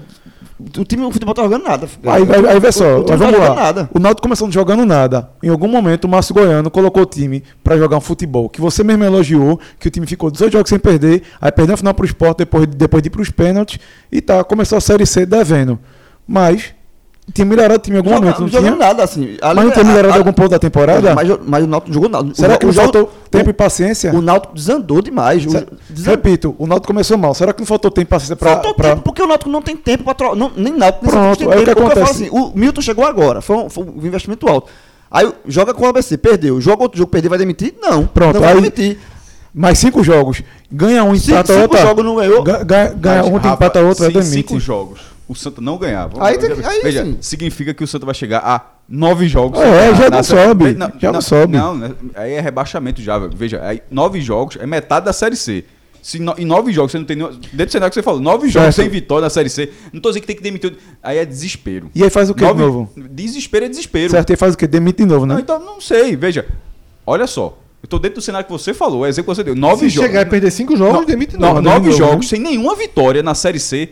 É porque tem muita coisa errada. Meu- meu Se. Milton chegar e esse time não ganhar um jogo em cinco. É que aí a gente bota a que- culpa muito no treinador, mas tem que lembrar Mas o não bota seguinte, a né? culpa, a culpa é cultural. Sim, é cultural, porque tem, tem que lembrar o seguinte: que- qual, qual a lógica? Vamos trocar um que é mais fácil trocar Rafa, 22. sabe por que não se bota a culpa no treinador? Eu acho que isso tá mudando. Como não se bota, pô? Vê só, você demite sem colocar necessariamente a culpa. Por quê? Porque todos os dois treinadores que voltaram já foram demitidos. Então, assim, você não tá dizendo. Você tá dando um carimbo, Milton Mendes não presta pro Santa Cruz. Você demite porque diz assim, ó, esse trabalho de Milton Mendes Encerrou. encerrou. Agora, no Brasil encerra muito cedo. O que é que eu acho? Eu vou até passar para Rodolfo, não sei se ele tem é, isso na cabeça. Eu tenho duas sensações. Uma eu tenho certeza. Se pensa muito pouco no nome do treinador. Se conhece muito pouco o treinador que se está trazendo. Isso eu acho gravíssimo. Isso eu acho gravíssimo. É, o, o, o Vitória que trouxe Tencate. O Vitória conhecia Tencate? É. Não, e outra, e outra, Fred, assim. Aí, assim, você pode trocar o treinador, mas se você, você pode ter uma estrutura montada do que você quer pro time. Uma filosofia de jogo. O que acontece assim, você traz o, o América Mineiro. Tinha Givanildo, Isso. que, era um, que é um treinador da velha guarda, que é um treinador com seu, seu estilo de jogo vencedor, respeito muito a história de Givanildo, mas tem uma linha de, de uma filosofia de futebol. Aí traz Barbieri. Aí demite o traz Barbieri. É, é você pegar a chave, virar 160, É o- 100, é, 360 graus. Que é o que o Corinthians fez 180, muito 180, bem. é, É, o, o Corinthians ficou Tito, Man, Tite Mano, Tite Mano, depois Mantém a estrutura. é, e, e são E manter com o Carille, que trabalhou É, com os dois. Então, assim, E o momento Co- ruim foi quando eu trouxe um cara de uma linha diferente, que foi Então, Cristóvão Borges. Fe- Exatamente. O Corinthians tem uma linha. O Corinthians conhece. Passou a ter uma linha de trabalho e conhece os treinadores que traz. Que é algo que, que Galo tentou implantar no Náutico. Eu me lembro muito bem que Galo falou, diz assim, ó, vamos definir como a gente vai jogar antes de começar a contratar os jogadores. Se a gente vai querer jogar assim, o clube precisa ter uma linha. O que quebrou isso foi quando ele saiu. Mas como. Mas vem- vamos lá, como é que se é, cria uma linha? Através do treinador, certo? Porque às vezes o treinador vira um gerente, tem algum cargo até mais. Por exemplo, Milton Mendes, quando chegou em Santa Cruz, pediu milhares de coisas, começou a tentar expandir para a base. O Náutico já fez isso com Sub-23, de, é, determinando que é treinador tal, que ia cuidar isso e aquilo. Aí o que acontece? Como é que dá segmento a esse trabalho se daqui a três, seis meses tu demite o cara? Mas Ó, Esqueci de, de Milton Milton, Mendes. de Milton Mendes, de 2016 para 2019, o Santa fez o CT. É. Uma, coi- uma coisa que ele, fala, que, ele, que ele falava bastante. É uma coisa que eu tava pensando hoje. Quando a gente for entrevistar ele, quem a gente vai entrevistar os três? É, era, era uma das maiores, era uma Era das maiores queixas dele. O Santa, o Santa já está começando a fazer o segundo campo, né? Tá juntando dinheiro, começando as, as- as obras de forma paulatina para fazer o segundo campo, mas o primeiro campo já sendo plenamente utilizado, que era uma das maiores queixas que ele tinha na, naquela passagem. É, Eu acho que o fato, justamente o pra- fato pra- de existir, pro óbvio que era o fato preservar de o existir um Milton Mendes no futebol brasileiro já diz muito. Milton Mendes é um dos treinadores que resumem o que é o futebol brasileiro. Vou fazer uma pergunta aqui. Alguém, para todo mundo aberto aqui, você assumiu um clube, você é presidente de um clube. Chegou, seu clube tá normal, ficou de divisão. Seja lá qual for sua divisão, seu clube ficou. Você pegou um clube normal, com a mesma projeção financeira do ano anterior. Alguém contratava Milton Mendes pensando para uma temporada? Eu não contrataria nunca. Eu sim. Contrataria pensando a longo prazo. Você, Milton Mendes, A longo prazo. Por exemplo, contrataria. sim, o esporte, Contrataria? E outra, o- como o esporte, acho que o esporte na verdade não quis, fez uma, aquela proposta para É, o Sport não quis, Mas, mas é. ele era treinador do esporte a- até, até dezembro, fez um bom trabalho. Eu acho que se o esporte tivesse apostado nele para para 2019, não, eu acho você que contrataria Milton Mendes, assim, meu treinador. muito teria Porque- ficado, agora eu, vamos- eu teria ficado muito, muito mais satisfeito do que tivesse Com Milton do que Milton Cruz. Cruz. É porque tem que E- uma eu tenho coisa- certeza que você também. Porque tem que entender uma coisa, Fred. A gente, no futebol brasileiro. Cer- certeza. É porque tu não dá pra ser. Tu, tu, tu queria dizer. Eu não queria Milton Bem, Cruz nem Mil- Milton Mil- Milton Mendes. Cruz quando chegou. ele- é aquela eterna dúvida que nem vai pegar no pé, mas é uma dúvida que é uma dúvida que a cada passagem dele ela, ela, ela, ela se confirma. A montagem, que nem essa, esse cartaz da montagem, e que o trabalho de campo não existe. Eu achei Milton Mendes muito bom quando o Sport trouxe ano passado. Pra começar o ano. Vou te eu explicar, nunca vou te- vou te- eu vou dizer uma coisa. eu, que eu eu- dei um exemplo, eu dei um exemplo de escolha ou morre. É, veja, não tô falando Não tem nenhum ano terminado na Mil- carreira. pô. Milton Mendes ou Milton Cruz. Veja só, foi um exemplo. O Sport tinha, eu tô falando um exemplo, porque é claro, o Sport tinha Milton, Milton Mendes, ele saiu, veio Milton Cruz. É um ou outro, ou seja, você preferia que ele tivesse continuado ou você, ou você preferia que tivesse sido do jeito que foi? Eu só posso ter Milton Cruz ou Milton Claro, Mendes. pô, porque um era o treinador, saiu pra chegar o outro. Essa Escolha é a morre, isso aqui é não, não é 45 escolha, mas é a escolha morre que aconteceu. O treinador do Sport era Milton Eu Cruz, prefiro Milton, Milton Cruz. Milton Mendes, Eu saiu Milton pra Cruz. Tu prefere do jeito que foi. Não, pô, aí é muito bom, sabendo que se fudeu que foi uma merda. Não, não, veja, do jeito que foi, mas não era Olha só, tão surpreendente. Milton Cruz, eu não gosto de Milton Cruz, nem gosto de Milton Mendes. Sabe? Não gosto de nenhum dos dois. É foda eu Não, ter escolhido escolheu, dois ok, tudo treinadores, mas assim. Não, escolheu, Milton escolheu, Cruz- eu escolheu o que. Veja, eu não tô falando do cenário fictício, Então, eu tô falando então do cenário eu vou que explicar. aconteceu. Então, Milton Cruz poderia dar alguma estabilidade. Poderia ser que ele fosse o treinador do esporte de janeiro a dezembro. Milton Mendes, ele nunca foi de nenhum time Mas na eu, mas carreira. eu vou responder. Eu, com- eu, com- eu começaria com, com, com Milton Mendes. Eu acho que Milton Mendes. O time já assim, tava ele nunca terminou, é o fato. time Por exemplo, Lisca, o time já tava Lisca também nunca terminou. Lisca também nunca terminou. Porque eu, eu acho um por- treinador. Pelos mesmos motivos, Por- né, minha gente? Os Sim, mesmos de Lisca próprio- são os mesmos de Milton que é, Mendes. dela- se Com quatro desgasta. jogadores que nem falam Mas com vamos ele, lá, com vamos lá. que não... Rodolfo, tu, Meu conta, tu É, eu acho que essa questão de Milton Mendes ilustra que vo- você não. É pessoal, você não gosta do trabalho dele. Eu- mas veja como é dúbio. Eu, eu gosto, eu no desespero eu traria.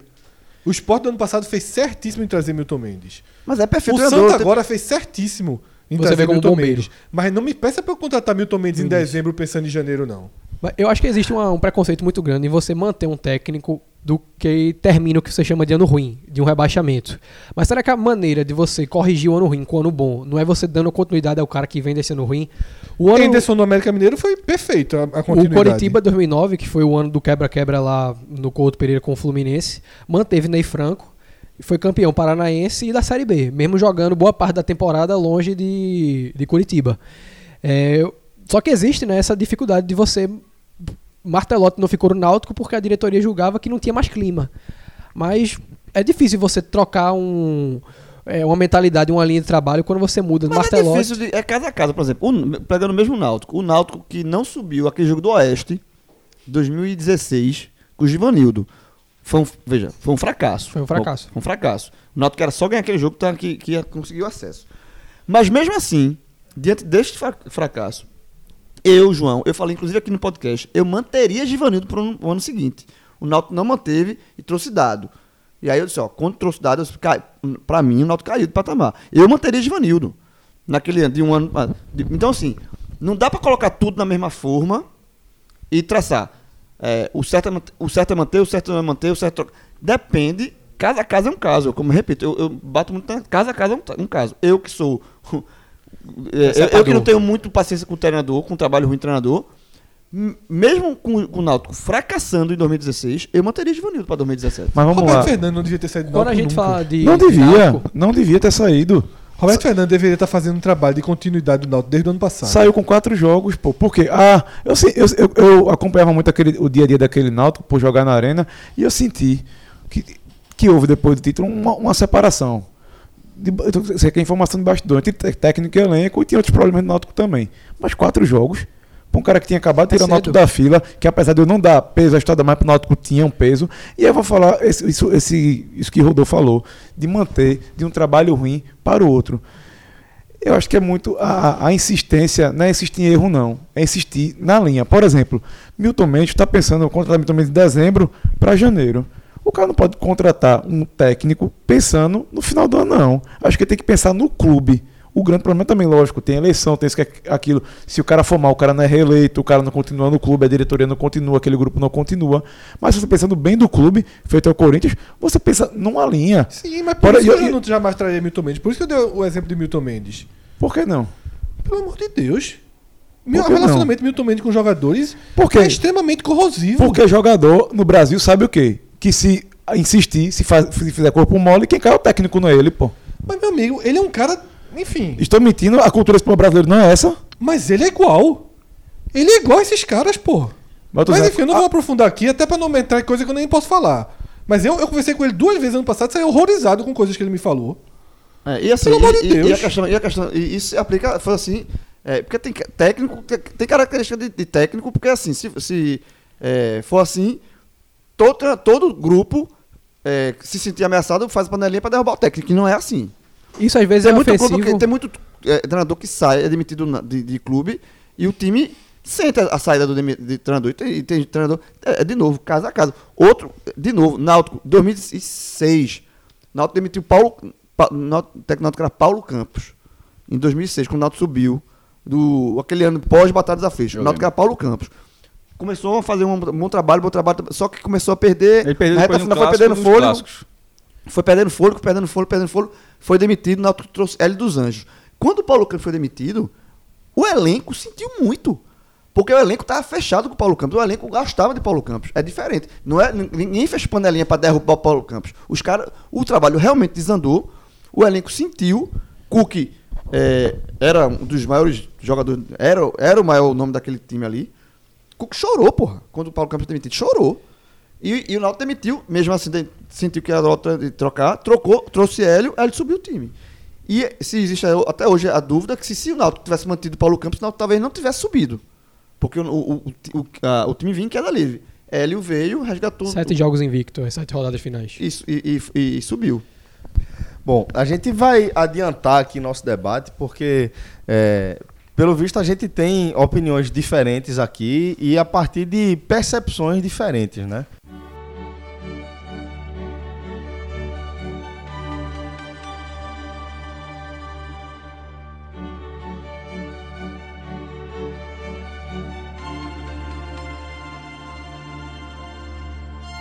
Bom, essa música aí já é autoexplicativa, né? A gente tá falando agora de final de Champions League, é, que por 45 minutos vai acompanhar a partir do Twitter da Uninasal. Rafa, estamos preparando aí uma invasão, vamos tomar, ocupar o, o Twitter da Uninasal durante É. a, a final da Champions? O takeover, né? A gente vai estar ajudando, porque quem vai assumir de verdade é seu Fred Figueroa, Cássio Zipoli e João de Andrade Neto. Então, nada de tweetada no perfil pessoal, vocês vão acompanhar o jogo do perfil da Uninasal. Agora, veja só, toda vez que João fizer uma previsão no jogo, ele vai ter que botar uma hashtag dizendo que é ele. Não, não vou assinar a previsão Na dele, verdade, não. eu acho que tem que ser qualquer tuitado dizer, ó, isso aqui é de casa, isso aqui é de Fred. Eu não Isso. quero ser confundido com, essa, com essas loucuras de João. É, é, deixa, deixa quieto. Tipo, eu, eu- eu- eu já tô vendo, já tô- é porque eu já tô vendo. É, Tipo, o Tottenham. Pochettino, sendo tesourado na final da Champions. Ganha nada. Porque, não, veja só, os dois estão sem título né, há, há vários anos. Isso. O que perder, Não vai ser demitido. não, não, o que perder será. É, um- Vice. não, não, não, não, não, continuará na fila. O que perder, eu tô falando. Aí o que eu tô querendo dizer, eu tô- eu já tô vendo o, o vice-campeão já não ganha nada. Chegou na, fila- chegou na final da Champions pra nada. Melhor trocar. Melhor Se o trocar. Liverpool perder de novo, é melhor Olha, trocar. Eu, eu- eu duvido que ele não fale isso tá Ou então, não, então assim, ó, abre o Rafa Tottenham. ficou O, puto agora. o, Tot- o Tottenham indignado. abre 2x0. Terminou o primeiro tempo 2x0. Campeão Tottenham. É porque a gente tá com pouco microfone hoje, mas era pra sacudir na cabeça do Fred Figueiredo depois dessa. Então, ó, cobertura começa a partir das duas da tarde. E isso vai até o final da partida. Twitter da, da Unassal, lembrando aqui, Arroba Nassau Underline. Começa a seguir aí. começa a seguir a galera lá, porque a- o nervosismo durante a, a final da Champions vai ser no Twitter da Unassal. Mas antes disso, vai ter a final da Lampions. E a turma vai. A turma vai. A turma vai de vai. Fortaleza a gente não vai não, mas João Pessoa a turma vai. Uma pessoa estamos em casa, né? Tamo em casa, né? Estamos em casa. Tem nem fronteira. Por sinal, vai- a gente toma café e sai, né? Grava H-Menor e vai, né? Que é na quarta-feira. É, essa questão da fronteira é curioso, porque oficialmente agora, sem nenhuma greia, a região metropolitana do Recife vai até a divisa da Paraíba mesmo. É muito louco isso. Quando, o Grande Recife só acaba quando começa a Paraíba. E há quem diga que não acaba. A influência segue. tô brincando, tô brincando.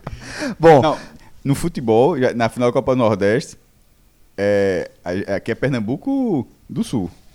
É, Era o, era o combinado. é verdade. A gente, Não, Paraíba do Sul, porra. Não, Paraíba Paraíba, do Paraíba, Sul. do Sul. a gente, a gente vai no Pernambuco carro. do Sul é, é a turma da Lagoa. E a viagem certamente para nossa ou além da fronteira ou além de qualquer coisa ou a continuidade do nosso bairro lá vai ser acompanhada em tempo real, vai na maior tranquilidade, Rafa. Leitura lá no aplicativo do Vai, quantos quilômetros a gente já percorreu, quanto de gasolina a gente, a gente gastou. Eu não vou dirigindo não para garantir um consumo mais baixo, né? Por sinal, a turma do Vai não te ligou ainda não, né? Não, ainda não, Ainda tranquilo. não. né? É porque tu roda pouquinho, eu tava preocupado ele ligar. Ah, tá, isso aí tá certo, porque a gente tem certeza da nossa precisão, mas seu carro. O senhor tava fazendo o que com esse carro tanto? Você é Uber, é? Meu amigo, você é o seu B gigante, viu?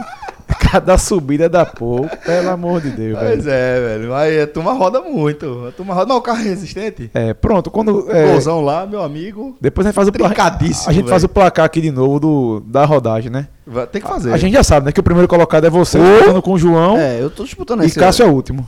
Zona de rebaixamento, Cássio. Não, Cássio é, é eterno lanterna. Mudar Eterno lanterna. Primeira escolha do draft todo Ó, o- ano. o- Joga quando vai- que Arnaldo, que Arnaldo, Arnaldo Barros é presidente do A carro turma de do Cássio. Vai vai ligar pra mim. A turma do Vai vai ligar pra mim e passar as perguntas se é Uber, né? Pra Cássio vai falar, tá quebrado o carro, mano? O que acontece com o seu carro? Não, a- não tá dando leitura nenhuma errada, as peças estão tudo ok, tudo ok, a bateria tá ok, o motor tá ok, parte elétrica tá ok, o carro só não sai do lugar. Só né? não liga, né? Tá com algum problema na ignição aí, jovem? E quem quiser, Ontem vai, né? eu fui no Plaza, voltei, Bem longe, né? Parou o carro. aí voltei dois quilômetros pra... Isso quer dizer, ida e volta, né? Somado, né? Eu acho que é só ida, sabe? É, não, não, É. não, não. Não, 2km de ida, pô. Acho que é dois É, quilômetros. de ida e volta, Mas, é meu irmão. mas se não for dois, é um pouco menos também, né? Não É. tem problema, é só você abrir seu celular que a gente fica sabendo na hora qual é, qual é a quilometragem. Os últimos, últimos 30 dias, Cássio. Que você. Da, da tua geral aí, dos últimos 30 dias naquela parte do Vai.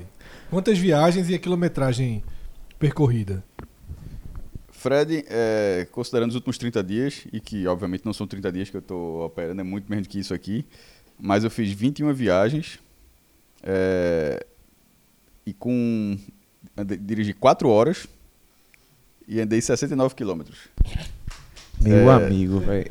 Recife é brutal demais, né, bicho? Meu, Irmão- eu, eu gastei mais ou menos, acho que se eu tiver entendido errado aqui, 35 reais. Sabe, sabe quantas viagens eu fiz em 30 dias? 102. Jo- Tá, jovem, é, tá ganhando quantas estrelas? 102, meu amigo. Não fala 102, estrela não, que ele vai se confundir. 102 viagens. Impressionante. É, quantos quilômetros, João? Nessas 62 viagens? É, 485. Ó, eu tenho um dado aqui que eu achei curioso. A Eu, minha- ah, 233 reais de, de, de combustível. de combustível. É, é chato. Chato, nada? É, a minha média de viagens é, é de 3,3 quilômetros. O que turbinou isso aí foi ter ido pro Dia das Mães. Porque meus pais mo- moram em Boa Viagem, moro em Casa Amarela, né? Aí andei um pouco.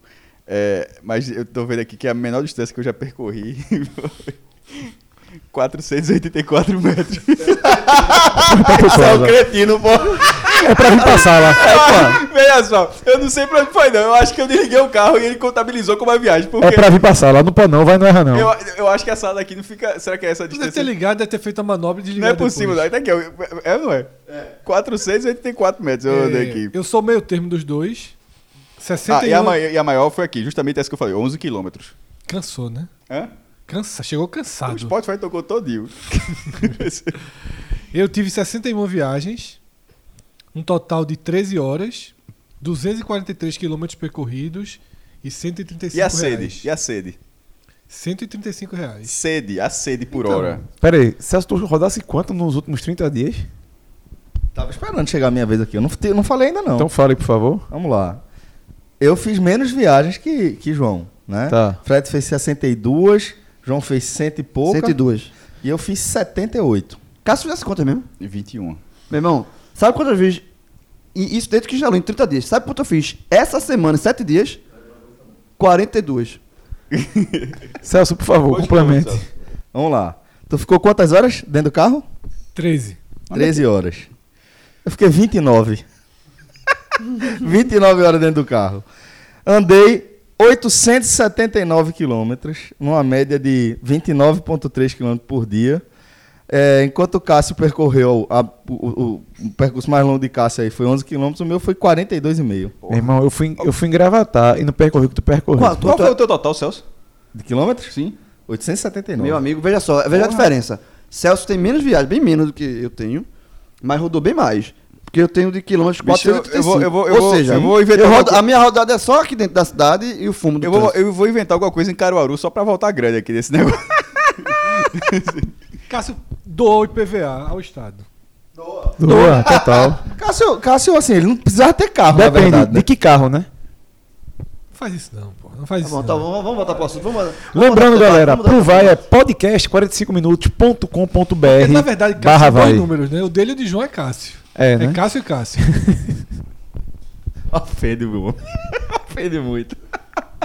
Bom, galera, vamos seguir aqui com o nosso debate. E aí a gente vai aqui na ordem cronológica, né? Pelo menos das demissões do G7 do Nordeste na temporada 2019. É, o esporte, como a gente havia citado, trocou o técnico Milton Cruz por Guto Ferreira. Alguém aqui não teria feito essa troca? Rapaz. Não, Não, acho que todo mundo troca? faria. Todo mundo faria. Acho que ninguém contrataria Milton Cruz, né? A verdade é essa.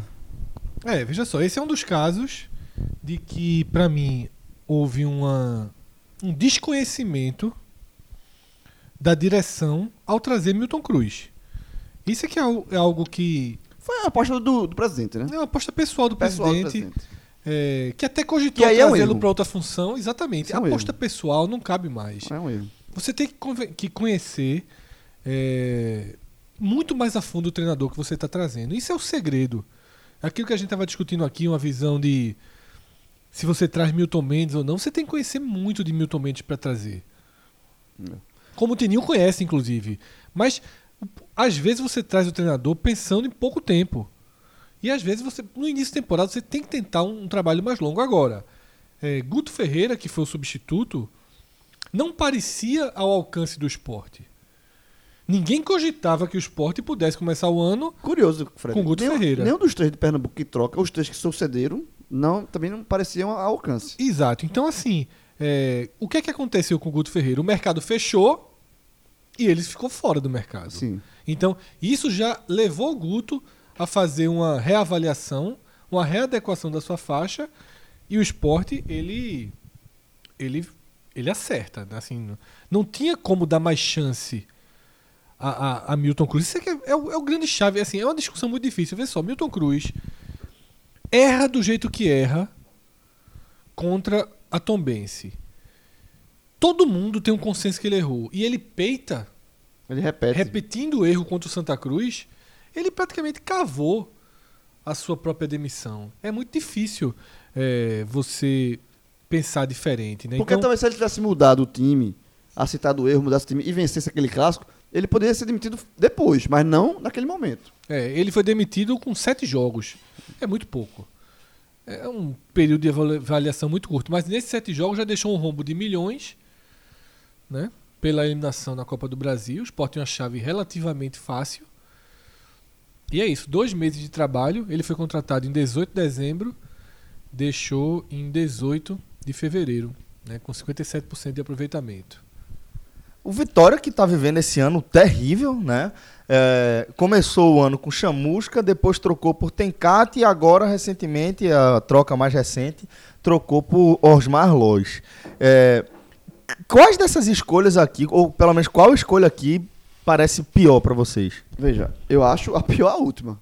A de Osmar Loja. Na, na verdade, é, a, a troca pro Chamusca, porque tem Cate, e eu, como já Fred já falou, é, mais uma vez, foi, parece ter sido uma aposta pessoal em Tencate. E ele, assim. é, Aí foi um, um- um- um- a demissão precipitada. Não precipitada, assim. Não, foi precipitada, mas. é, na verdade, o erro foi de início, né? De você contratar um cara sem ter nenhuma convicção no trabalho do cara. Esse erro, o Vitória teve um erro maior ainda, que até que a gente debateu isso no, Aham. último, no último podcast da Série B. Que é o seguinte, o Vitória, o presidente estava já condenado, tipo, já, o seu mandato já estava é, com aviso prévio, teria uma eleição no clube, e o presidente demite Chamusca e traz Tencate sabendo que é um treinador que vai iniciar um trabalho com, com outro presidente. Então, assim, do o clube. maior erro do Vitória, João, foi não ter antecipado essa eleição. Concordo. O Vitória jogou 20 dias fora, 25 dias fora. E Tencate não é o treinador de Paulo Carneiro. Paulo Carneiro não queria ali. E Tencate não tem lastro. Não tem lastro. não Porque quando a gente tem treinador. Quando se o Santa Cruz traz Milton Mendes. Milton Mendes tem tem lastro. lastro. Quando o Sport trouxe Guto Ferreira, Guto Ferreira tem lastro. Se o Sport tivesse perdido do América Mineiro, Guto Ferreira não estaria sendo questionado. O Sport estaria tratando sua crise por outro prisma. Por quê? Porque o treinador tem lastro. Porque Guto Ferreira é um treinador de um trabalho reconhecido. Você dá mais tempo. Tem Cate, é, Osmar Loz que chegaram agora, esses caras não têm lastro. Você fica. Você já traz com insegurança. Isso é muito E ruim. tem Cata principalmente, porque foi tudo isso. Ele entrou no meio de um, de um caldeirão político do Vitória e o presidente que assumiu não era o, não era o treinador. então, Assim, é, foi um erro. Tem Cata pagou um pato aí, na verdade. É, e o que eu falo, o, pra mim, Osmar Loz também não é o treinador que eu traria. Assim, é um treinador que não fez um bom trabalho no Corinthians, é um cara formado no Corinthians, não fez um bom trabalho no Corinthians, não tem, não conhece muito do, do futebol é, daqui, assim, não sei o que, é que ele pode. po- Pode ser que dê certo, né?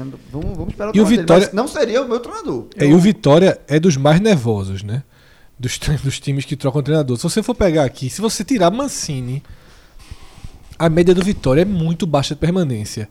Pra você ter ideia, nesse recorte 2003, 2019, os três trabalhos do Vitória de maior duração são os três de Mancini. É Mancini ali 2007, 2008, com 11 meses. É quando começa essa história aí, essa relação, né? É, Mancini 15, 16, 15 meses. E o último trabalho de Mancini, 17, 18, 12 meses. Tirando isso, pra tu encontrar um 10 meses no Vitória, eu tô passando aqui e não encontro. Ninguém permanece no clube 7, 8 meses, é o máximo ali. A gente tem Caio Júnior, 9 meses. Foi 9 meses excelente pro clube, inclusive. Mas. Mas caiu antes do fim do campeonato, né? É. Eu concordo parcialmente com o João. É, ele fala que Osmar Loja. Eu botei um parcialmente. É né? um copo, Então, é um é. copo meio cheio, meio vazio. É. Discorda. Ele fala que Osmar é a pior dessas trocas. Eu acho que ela é mais desalinhada. Porque o. Se é que a gente pode dizer que existe um lastro em Osmar, ele é todo pautado em trabalhos de base. E aí você traz um cara desse no meio de temporada, que espaço os meninos do Vitória, que tem uma base reconhecidamente forte, vão ter? Porque o Vitória contratou nessa temporada 25 atletas, sendo que 10 foram nas últimas duas semanas. Então você naturalmente traz um grupo desse pra jogar. Mas se você já tem aí um time titular todo contratado, que espaço vai ter um cara cujo lastro é a base pra inserir os meninos? Perfeito, Então, Rodolfo. Pra, pra mim é a escolha mais desalinhada e aí sobre certo país vai a pior. Não, nesse ponto tu comigo, né? Mas eu. Mas eu Pô, tá ele tem um trabalho focado na base. é, embora o Vitória tenha contratado esses jogadores, na verdade ele está desalinhado com esses, com esses reforços. Mas ao Vitória como instituição, na verdade ele tem Sim, tudo a ver mas ele com- falou o momento, Não, né? mas É. eu, e eu estou dizendo em relação aos 10 reforços que ele mesmo citou. Mas ao, ao Vitória, inclusive, o- é, o- já começou a lançar a base ano passado, lançou esse. O Vitória é um clube que faz que há 20 anos vive dessa forma. E, e cresceu, mudou de patamar. é, que a gente costuma dizer que é o G3. Mudou bastante essa questão, mas falava que eram os três maiores do Nordeste. E no caso do Vitória, o Vitó- até, até 1990 isso não existia. Na verdade, era o Bahia sozinho, não era nem o esporte. O esporte estava lutando para ficar próximo e o Vitória estava muito. O Santa Cruz era, era- O Santa Cruz era um clube maior do que o Vitória, até an- an- antes dos anos 90. Então tem essa, tem, tem essa virada. É, e isso sempre foi com, a, foi com a base. E eu até vi, lendo recentemente, no, no aniversário de 120 anos do Vitória, lembrando justamente os ídolos de, de, de 90 para cá, o Vitória é, querendo, a- o próprio torcedor lem- querendo lembrar muito essa aura que o clube tem. Então eu acho que e é muito clássico essa utilização em momentos ruins de, de finanças, né? Então, Osmar Loz, ele pode ser ruim para esses reforços que chegaram, para essa utilização deles, gerir esses- essas contratações, querendo ou não, vai botar, todo mundo para jogar. Mas ao restante do Vitória, talvez ele seja um nome interessante. Pra identidade do clube eu acho bem interessante. Eu- Se ele conseguisse salvar o Vitória, não precisa nem subir. Salvar? Estabilizar Não, o Vitória. Acho, acho um fiasco. Fiasco. Só se ele estabilizar o Vitória. Veja, só tem quatro rodadas do campeonato. Se o Vitória ficar na Série B, para mim foi um fiasco o trabalho dele. Ok, porque eu que já, o já ia propor. é um grande sucesso o trabalho Eu dele. também, eu já ia propor que, tipo, se é um cara que consegue estabilizar o Vitória, o Vitória faz uma campanha de Aí pode décimo, começar décimo ano que primeiro, vem. aí é um cara com veja, perfil de início. Só, discorda assim frontalmente, assim, você minoria, mas porra, o, ca- eu repeti, o campeonato só tem quatro. Eu tô até abrindo a tabela aqui pra ver. O campeonato só tem quatro rodadas. O, é, a gente, e, e a gente cansa de dizer que Série B você consegue. É, é o que eu mais escuto aqui. Que a gente. e eu até porque eu acho isso também. Você, é um campeonato onde você pode começar mal, mas que, que não é nada impossível você encaixar duas, três vitórias, daqui a pouco já tá, na- no, já tá no bolo de novo. É um campeonato, um clássico. Da, o próprio Vitória já subiu dessa forma. O Santa Cruz. Concordo. O, Santa- o Santa. Cruz, em 2015, largou. é, Sim. Onze- on- é, Na nona rodada começou Sete a subir. empates. sete empates e subiu. Mas vamos lá, mas vamos Só- lá, só- não, só- Deixa eu só abrir a tabela que eu queria dar esse seguinte dado. O Sport tem, é, tem seis pontos, o Vitória tem tá na zona de rebaixamento tem três. É, três pontos separa o Sport e Vitória. É, e o, o Sport estava a dois minutos de ficar numa crise. Que foi a, se o Sport não ganha do América Mineiro, tava com- estaria inclusive atrás do Vitória. Sim. É, mas já estaria em crise. O Vitória está em crise também. É, é porque é sua frase. Veja, o Sport, se tivesse com esses três pontos atrás do Vitória, se tivesse perdido do América. Continuaria em outra perspectiva Não. do campeonato. Na sua visão, é isso que eu tô dizendo. Na Na, visão de sua, todo mundo, de Duvido- Vilade. duvido Mas, que na, na visão vê do, só. Do torcedor do Não, Vitória. não, cara, não, o cara chato, mas o cara, o Vitória, o cara fala, porra, isso é o Vitória mesmo. O cara, Cássio, o cara, futebol, o ca- não, Cássio. veja, o o cara, Vitória não sabe o time que o vai cara, ficar- o cara olha, o cara olha a tabela todinha. Quando eu falo Vitória, não é, não, é, não é o torcedor dizer que qualquer torcedor acha isso, não. É o tamanho do clube. O cara tá olhando a tabela com quatro rodadas, quatro. O e outra, esqueça o esporte. O, o- o quarto lugar tem sete pontos, o Vitória tá na zona de rebaixamento com três. Ou seja, o. Vitória está a quatro pontos do G4. Mas, Cássio, O cara olha aqui, ficar. Puta que É pariu. pelo Vitória tamanho, jogar. cara. Mais É pela rápido. temporada. É pela assiste temporada. tu Pronto. sabe o que tá acontecendo no Vitória? João acabou- não. João Só- acabou- Só quem sabe você, Porque assim, Só quem sabe é você, não, pronto. Você tá desconsiderando o futebol. Só quem sabe você. No. Vitória, hoje, hoje no Vitória, o assunto, o tema é sobrevivência. É permanência, ok, então. É permanência, Pronto. porque assim, o Vitória não sabe o time que vai jogar no final de semana. O Vitória tem um grupo treinando. Bicho, olha, um olha, grupo- olha, a, a Fred, assim, é, tô- é, é, já que você falou que eu não sei, então eu vou falar. Acho que você não sabe os times que disputam a Série B. Porque se você olha a tabela da Série B, não interessa o time que vai jogar no Vitória. Tu olha a tabela da Série B e achar que o, que se o Vitória cair é uma catástrofe. É claro que é uma catástrofe. uma Mas, o, cara, mas o cara olhar e achar que se o Vitória não cair, salvou o ano, meu amigo, é, é, é muito pouco. Primeiro, Muito, vamos, muito, Por muito. tudo que foi construído em Primeiro, 2019. Eu falei uma, uma campanha estável. Eu não falei uma campanha ser 16 apanha de Deus e o mundo. Eu falei uma campanha estável. Ser Oitavo. nono, ser décimo. Bicho, cara ser décimo na Série B, É um, cara, é um uma- trabalho bom. Veja só, nesse é nada. momento. Porque desce pra primeira divisão, tu tá na Sul-Americana. Nesse momento- Desce na Série B, tu tá assim, tu passa meses numa chatice de campeonato. Certo, mas nesse momento o Vitória não sabe o goleiro que vai jogar no final de semana. O Vitória, não- o Vitória tem dois grupos treinando paralelo. O grupo dos dispensados. A temporada o grupo é péssima, pô. chegou. É que nem o Celso falou. 55 Aí isso aqui é pra chegar ao denominador comum, não. É, isso não é pra chegar. É É, assim. só, é só uma opinião, já que você deu, porque vai ter a verdade, não. Eu quero deixar uma coisa bem que eu só quero deixar claro que. Então, você acha que o muito. Vitória briga pelo acesso? Eu acho que o Vitória não, Não. briga pelo acesso. Eu acho, eu acho que, que, que é um fiasco o, o Vitória, na quarta rodada, já o Vitória. Não, esse Vitória Na não briga pelo não, na acesso. rodada zero. Ok, Na mas vamos rodada lá. zero, Então, o Vitória bem. já não era um candidato ao acesso, era um É, candidato natural. Já que você falou que eu não vi o Vitória, de- depois também dê uma olhadinha na tabela. Não, porque meu bico é um lote de time ruim que é brincadeira, viu, velho? Veja só, na próxima, na sequência eu sei decorado, eu não preciso abrir não. Atlético Goianiense, Bragantino e Esporte. E o, o quarto jogo tá me faltando, que é, é, é um jogo fora de casa, Oeste fora de casa. Pronto, são os quatro próximos jogos do Vitória. Com três dos times mais fortes do campeonato. Não vai- Atlético, não- Esporte e Bragantino. não vai ganhar nenhum. Depois tem mais 30 rodadas, porque o campeonato Tem, acaba aí. Tem, não. Aí vai pra Copa América, vê o que é que se faz. Aí, mesma coisa do esporte, tava morto, aí agora do- das próximas quatro rodadas tem três em casa. É bom demais. De vez em quando a tabela ajuda, de vez em quando a tabela atrapalha. Pro esporte agora. Por Eu exemplo, não acho que o América Mineiro tem menos pontos que o Vitória, tem uma perspectiva do campeonato melhor que o Vitória. É isso que eu quero dizer. Eu não tô olhando só pra pontuação, não. Pra mim, o América Mineiro, penúltimo, tá tão lascado quanto o Vitória, não, tá não? tem uma perspectiva de campeonato muito melhor. O time mais organizado, os jogadores mais interessantes. Não mais tá em crise desde o estabilidade. começo do fraquíssimo. Ano. Tem um gol. O, o Vitória, o Vitória vem, vem de, sec- de uma sequência péssima desde o começo do ano, Cássio. Esse é o problema. O Vitória na Copa do Nordeste foi ganhando na última rodada, se eu não me engano. Mas é um, Absurdo, é, é um, é um clube que. É até muito estranho aquela venda. É um, que, vendeu e continuou quebrado. Mas é um clube que, numa venda de, de jogador, vende um cara que mal jogou por 16 milhões de reais. O São Bento não vende isso. Certo. O Operário do Paraná não mas tu tá, mas tu tá contando com uma coisa que por enquanto não, Não, existe, pô. não, esse cara, foi- esse cara foi vendido, na verdade. Eu tô dando um Certo. exemplo de uma coisa que aconteceu. Eu tô- E eu não tô- teve reflexo Hã? ainda, né? Não, de forma estranha. Mas eu não sei se o clube recebeu tudo, se tava dev- devendo um infinito de dinheiro, se, a- se Eu foi acho- eu parcelado. acho que Só quero questão, dizer cara- assim, que o Vitória tem outros jogadores. Ele, é, o Vitória vende, vende jogador, o seu cara tem, inclusive nesse elenco tem dessa É porque forma. eu acho o seguinte, Cássio, que você está analisando é, o, o desempenho do Vitória no fim do ano a partir de um prisma do tamanho do clube, da história do Eu clube, do engajamento da torcida. Mas não é questão da chama, E o- eu tô considerando isso E mesmo. Celso. o, e o que a gente está analisando aqui para dizer que é, o Vitória não subir não é uma catástrofe, não é uma tragédia, é porque está se considerando não apenas o tamanho do Vitória e a história do Vitória. Está se considerando começou- também o momento o- o de- o absolutamente o debate crítico do começou Vitória, exatamente assim, não. O que debate vem desde o começou- ano passado com rebaixamento, o time fazendo Celso, uma série o de investimentos foi ruins. exatamente assim. Começou com o time. Começou com já a partir de agora já ser.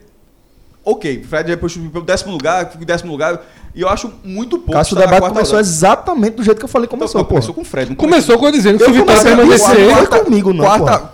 Não, começou. Com, com, Eu não tô dizendo que Sim. começou comigo, tô dizendo que o debate começou com, Veja, com mas, essa, eu, mas essa... eu citei você. Que eu falei que se- se tá- pontos a gente ficar de oitavo a décimo segundo, tá ok. ciclos aqui, inclusive já dei até o exemplo que você falou, Celso, que é o seguinte. Isso aqui não precisa chegar ao denom- denominador, denominador comum, não. Eu só quis dizer, eu só, eu só pedi a palavra pra dizer que eu discordava de Fred. Não precisa agora todo mundo me convencer o contrário, não. Ou provar que eu tô errado, não. Eu só dei minha opinião pra não ficar eu uma verdade. também tô dando minha opinião, Eu cara. sei, eu, eu só estou. Mas você tá ficando muito chateado Não. porque as pessoas estão tendo uma eu opinião diferente da sua, pô. Não, pelo contrário, eu tô querendo andar a pauta.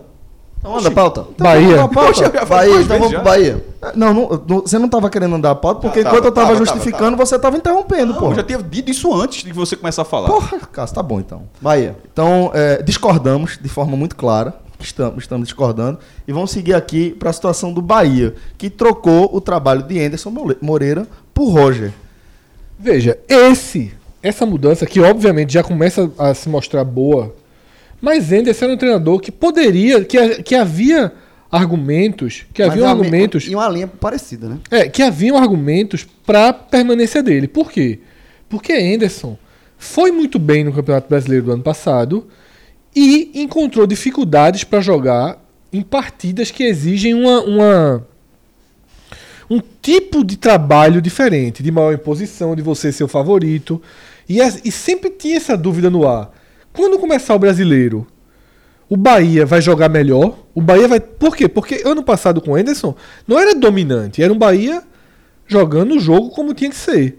Um jogo de segunda força na maior parte das partidas. Ou de pelo menos de, de- de igualdade. Completamente diferente de Bahia e Sampaio, Bahia e Sergipe. São jogos que têm um grau de exigência e de fato Anderson Moreira não conseguiu montar o Bahia de 2019 para vencer adversários fraquíssimos, como o Sampaio Correia, eliminado com reservas na última rodada da Copa do Nordeste. Então, assim, Anderson deixou danos irreversíveis para o clube, Sul-Americana e a Copa do Nordeste. O baiano no drama, né? Viveu um campeonato baiano de drama. E Roger, ele chega um, um investimento acima do Bahia. O Bahia muda de treinador para um patamar salarial maior, mas para uma linha de trabalho parecida. Exatamente. E isso, isso é a diferença. Isso faz. Eu, eu por exemplo, eu, eu sou um cara que não é que eu não gosto de Roger. É que eu acho que Roger ele foi alçado a um patamar que ele não era o dele. O patamar que ele chegou a ter, né? O patamar de 400 mil, de Palmeiras, não sei o quê. Um Roger. E a postura também, né? É, um Roger voltando para a realidade, no início tá sendo muito bom pro Bahia. É, eu, eu acho que eu acho que assim é, a troca do Bahia foi uma troca é, dentro ele, ele trocou é aquele negócio que a gente falou antes. Ele trocou o nome mas manteve uma filosofia de trabalho sabe? Assim não foi uma, não foi uma troca brusca. Foi uma troca por um desgaste de um, de um, de um trabalho nem tão assim o desgaste maior foi- veio pelas eliminações na, ah, na sul-americana principalmente. Então assim o- o- o, houve esse desgaste do, das, das perdas, né? das, das, das eliminações, mas a linha de trabalho é muito parecida. Então eu acho que é uma coisa natural, foi uma, foi uma- é uma troca sem trauma, digamos assim, por parte do Bahia. É, eu acho a troca de Anderson por, por Roger bem parecida com a atual de Leston por Milton no Santa Cruz. É uma troca que havia um certo clamor de boa parte da torcida em favor da mudança, mas que quando você passa a olhar para o mercado, não existem tantas opções na mesma alternativa. E agora no Santa Cruz, quando se especula Vica, você vê muito torcedor dizendo: ah, se é para trazer um desse, era melhor manter Leston. E acontece o mesmo com esse Perfeito. Bahia. Dependendo do que fosse, algum torcedor do Bahia dizer é melhor ter ficado o Anderson. E o- torcedor só se, satisfa- só se satisfez porque veio um nome que ninguém imaginava ser viável no momento, é, havendo uma mudança de patamar na visão do mercado. Ninguém imaginava Roger no Nordeste da mesma forma que ninguém imaginava Milton voltando para o Santa Cruz agora. Mas isso para mim revela um desconhecimento da própria torcida. Proporcionalmente, eu acho o Milton mais surpreendente que Roger. Roger, eu concordo com o Fred. Sim. Eu acho que ele tá, ele, o nome dele é maior do que o que ele já, do que o que ele já realizou. Foi alçado a E o Bahia, patamares. e, o e o Bahia tinha, é, vendo de fora, o Bahia tinha capacidade financeira para trazer Roger. Era mais dele querer ou não querer trabalhar. Tra- e, o Santa, e o. Santa vendo de fora, eu não achava que o Santa tinha capacidade financeira para trazer Milton Mendes. É, eu só acho que o torcedor, quando faz esse pedido, é sem uma atenção do que existe disponível no mercado. E muitas vezes, na verdade, na maioria, a gente está falando aqui de dois casos é, excepcionais, mas na maioria não existe no mercado um nome ou condizente com filosofia ou dentro da realidade financeira do clube. É, foram momentos que o time foi correto, né? É, Roger não ficaria no mercado por muito mais tempo, muito provavelmente, e Milton tem essa toda dificuldade que a gente fala. É, no, no mercado brasileiro, talvez ele tivesse até agora. Milton, Roger. Ele teria pego, pego qual lugar se, ele, se ele não tivesse assumido o Bahia? Como assim? Não, porque ele falou que Roger teria ficado mais tempo no mercado. Sup- Supondo que ele tivesse ido pro Bahia, ele teria. Ainda, talvez ainda Talvez tivesse. Botafogo, É né? é- é porque- Poderia ter é. pro Botafogo. É porque a gente olha Roger, a gente É. consegue ver ele tanto no Bahia e talvez pegando até um Vitória numa Série B, a depender Não, do tô falando projeto. da série, da série A, especificamente. Esse talvez se ele não tivesse acertado com o Bahia. Botafogo seria talvez, um- talvez seria o Botafogo. Né? Botafogo, Vasco, né? Vasco, Vasco. Vasco eu já acho que ele não iria pelo, pela questão de, só, de, de É. enxergar a barca. De achar que não tem, muito, não tem muita solução. Tanto é que o Vasco teve que apelar para Luxemburgo, né? Isso. E o Botafogo ocorreu uma alternativa mais viável, né? Foi buscar um Eduardo. que- Perigosa, né? a Alternativa. É, porque você não encontra um cara no mesmo patamar financeiro de Zé Ricardo que consiga ou manter uma filosofia ou então dar o choque que um Milton Mendes rotineiramente dá. Mas eu acho que boa parte dessas trocas ela é necessária no momento, como foi Milton, como talvez tenha sido Chamusca, Márcio Goiano é algo a se debater. Opa! Já já chega, já já chega. Calma. Mas quando a gente fala de um Anderson ou de um Leston Júnior, são trocas bem divididas. Você não tem uma opinião cravada. Esse cara a gente devia trocar agora. E você também não tem uma alternativa é, que seja unânime no mercado. No caso de Anderson, é, de Roger, porque realmente os resultados, o Bahia, não, o Bahia não conta, que como o Fred falou, o Bahia não foi. Inclusive a final, é, um gol de pênalti, até, até a própria final, o, na ida, um gol, acho que aos 50 do, do segundo tempo, e na, vol- na volta um gol de pênalti, que o goleiro pegando o pênalti também. É, ganhou, mas em nenhum momento não, sobrou. E era pra sobrar de muito. Como, Com certeza. e- É, E, já foi campeão com o Roger, né? não, mas, mas pô, um- É, eles só, levou. só a foi- final. Jogou, É. Eles levou a final. Aí eu digo, eu digo assim: a falta de resultados acabou, é, obviamente, terminando o trabalho, mas todo o processo de montagem e o, o, o estilo de jogo do que Anderson, acho que deve ter sido uma frustração muito grande no Bahia que não tenha dado certo. Porque não era um treinador com perfil de ser tampão, de tiro curto, de pegar o time pronto para fazer. Não, era um, era, um era um treinador de trabalho completo. Tanto que ele iniciou o trabalho, mas na hora de, o resultado não veio. É, e aí, obviamente, o Bahia ficou naquele. Pô, troca, o, cara tá, o cara fez tudo isso, o- a gente investiu pesado, pô, contratou uns três jogadores, contratou o Fernandão com 4 milhões, fez contratações Guilherme, que já saiu, contra- mas Guilherme foi um já saiu, que foi investimento alto também, bota o Sal, Bahia. Sal Fluminense salvou o Bahia, né? De Guilherme. Aí, né, no final, no final dessas contas, teve, foi- o Bahia se viu obrigado a trocar. Não é porque. não- eu não acho que o Bahia tenha trocado. é, de- de- considera- cons- por exemplo, o Vitória trocou, só, não deu certo, não troca. Eu acho que o Bahia trocou mais lamentando. Sim. Mas, de qualquer forma, é, a, a troca, o resultado As foi trocas do imediato. Bahia têm sido assim, porque Guto por Anderson também foi assim. Isso Divididíssimo. revela uma evolução. É. E três linhas parecidas também, Três né? O Bahia parecidas. segue um rumo mais próximo do Corinthians. Agora, outro clube nervosíssimo, né? Dando aqui a estatística, de 2003 pra cá, quem passou mais tempo foi Arthurzinho, Porra, Que nem lembrava, velho. é, de dezembro a dezembro, ou seja, fez uma temporada inteira, dezembro de 2006 a dezembro de 2007. Subiu, 12 meses. ele, ele tirou É. o time da terceira divisão. Isso. Então, a Depois, última depois vez. daquele jogo interminável contra o Flash. É nervoso tal, antes dessa volta à Série A, né? Porque quando volta em 2011 foi só uma troca. Eu Acho, não lembro quem foi que saiu pro lugar de Joel Santana em 2011, mas aí no primeiro ano você tem René só uma troca. Simões, ele René é trocado por Joel. Então no primeiro ano você ter só uma troca é algo bem raro, né? Quando a gente olha Não, mas ele teve Joel, ficou. Joel ficou de setembro de 2011 até fevereiro de 2012. E aí depois entrou um grande treinador do futebol brasileiro chamado Se Paulo para Roberto com Falcão. isso, porra. Chamado o quê? Paulo Roberto. O Falcon. Falta. É, e aí É depois, é, além de Falcon. Arthurzinho, um ano, teve Vadão, 11 meses em 2003, e Guto, a primeira passagem dele, que aí sim seria a passagem que estava ainda no meio, Mas ele. ele Guto mas ele- na verdade, Guto, Guto que não, interrompeu, foi, né? não foi o Bahia, né? Foi o próprio Guto, Guto que interrompeu. que interrompeu. E já é dentro dessa linha que o Bahia vem adotando nas últimas temporadas que a gente tá pontuando aqui mesmo com troca de É, gestão. vira né? só, depois de Guto, a história do Bahia foi Jorginho, dois meses apenas. Tira erradíssimo, né? Tira errado. Esse é Aí a erradíssimo. gente falou, né? Aí Preto, que ficou de interino. Interino. É, Carpegiani fez um trabalho de dois meses só, mas recuperou. é, recuperou. Volta Guto. E aí, a história é recente, Anderson né? Anderson e Roger. Bom, Anderson, que a gente tá falando agora há pouco sobre o fato de ter sido uma troca meio nivelada. Saiu de problema para solução em uma semana. Né? 22 dias depois, de, ou 21 dias depois de ser demitido do Bahia, foi anunciado como substituto de Lisca no Ceará. É, alguma dúvida de que foi uma troca melhor se você for, for pensar do ponto de vista de gestão do clube por parte do, do, do treinador? Veja, talvez sim por esse aspecto, mas eu acho. Eu gosto de Lisca é, é, como treinador. Ele, ele tem, ele tem um problema seríssimo para corrigir e, e não é possível que ele não perceba isso, que é essa questão de, de faço, gestão. faço aqui a mesma pergunta que eu fiz sobre Milton Mendes. Alguém Não. aqui, presidente do clube, em dezembro, acabou a temporada, teu treinador foi embora. Você não demitiu o Deixa eu treinador. dar uma informação sobre Milton Mendes. Daniel Gomes. Não, vai chegar Milton Mendes daqui a pouquinho. Ah, é? Vou fazer a mesma pergunta que fiz sobre Milton Mendes.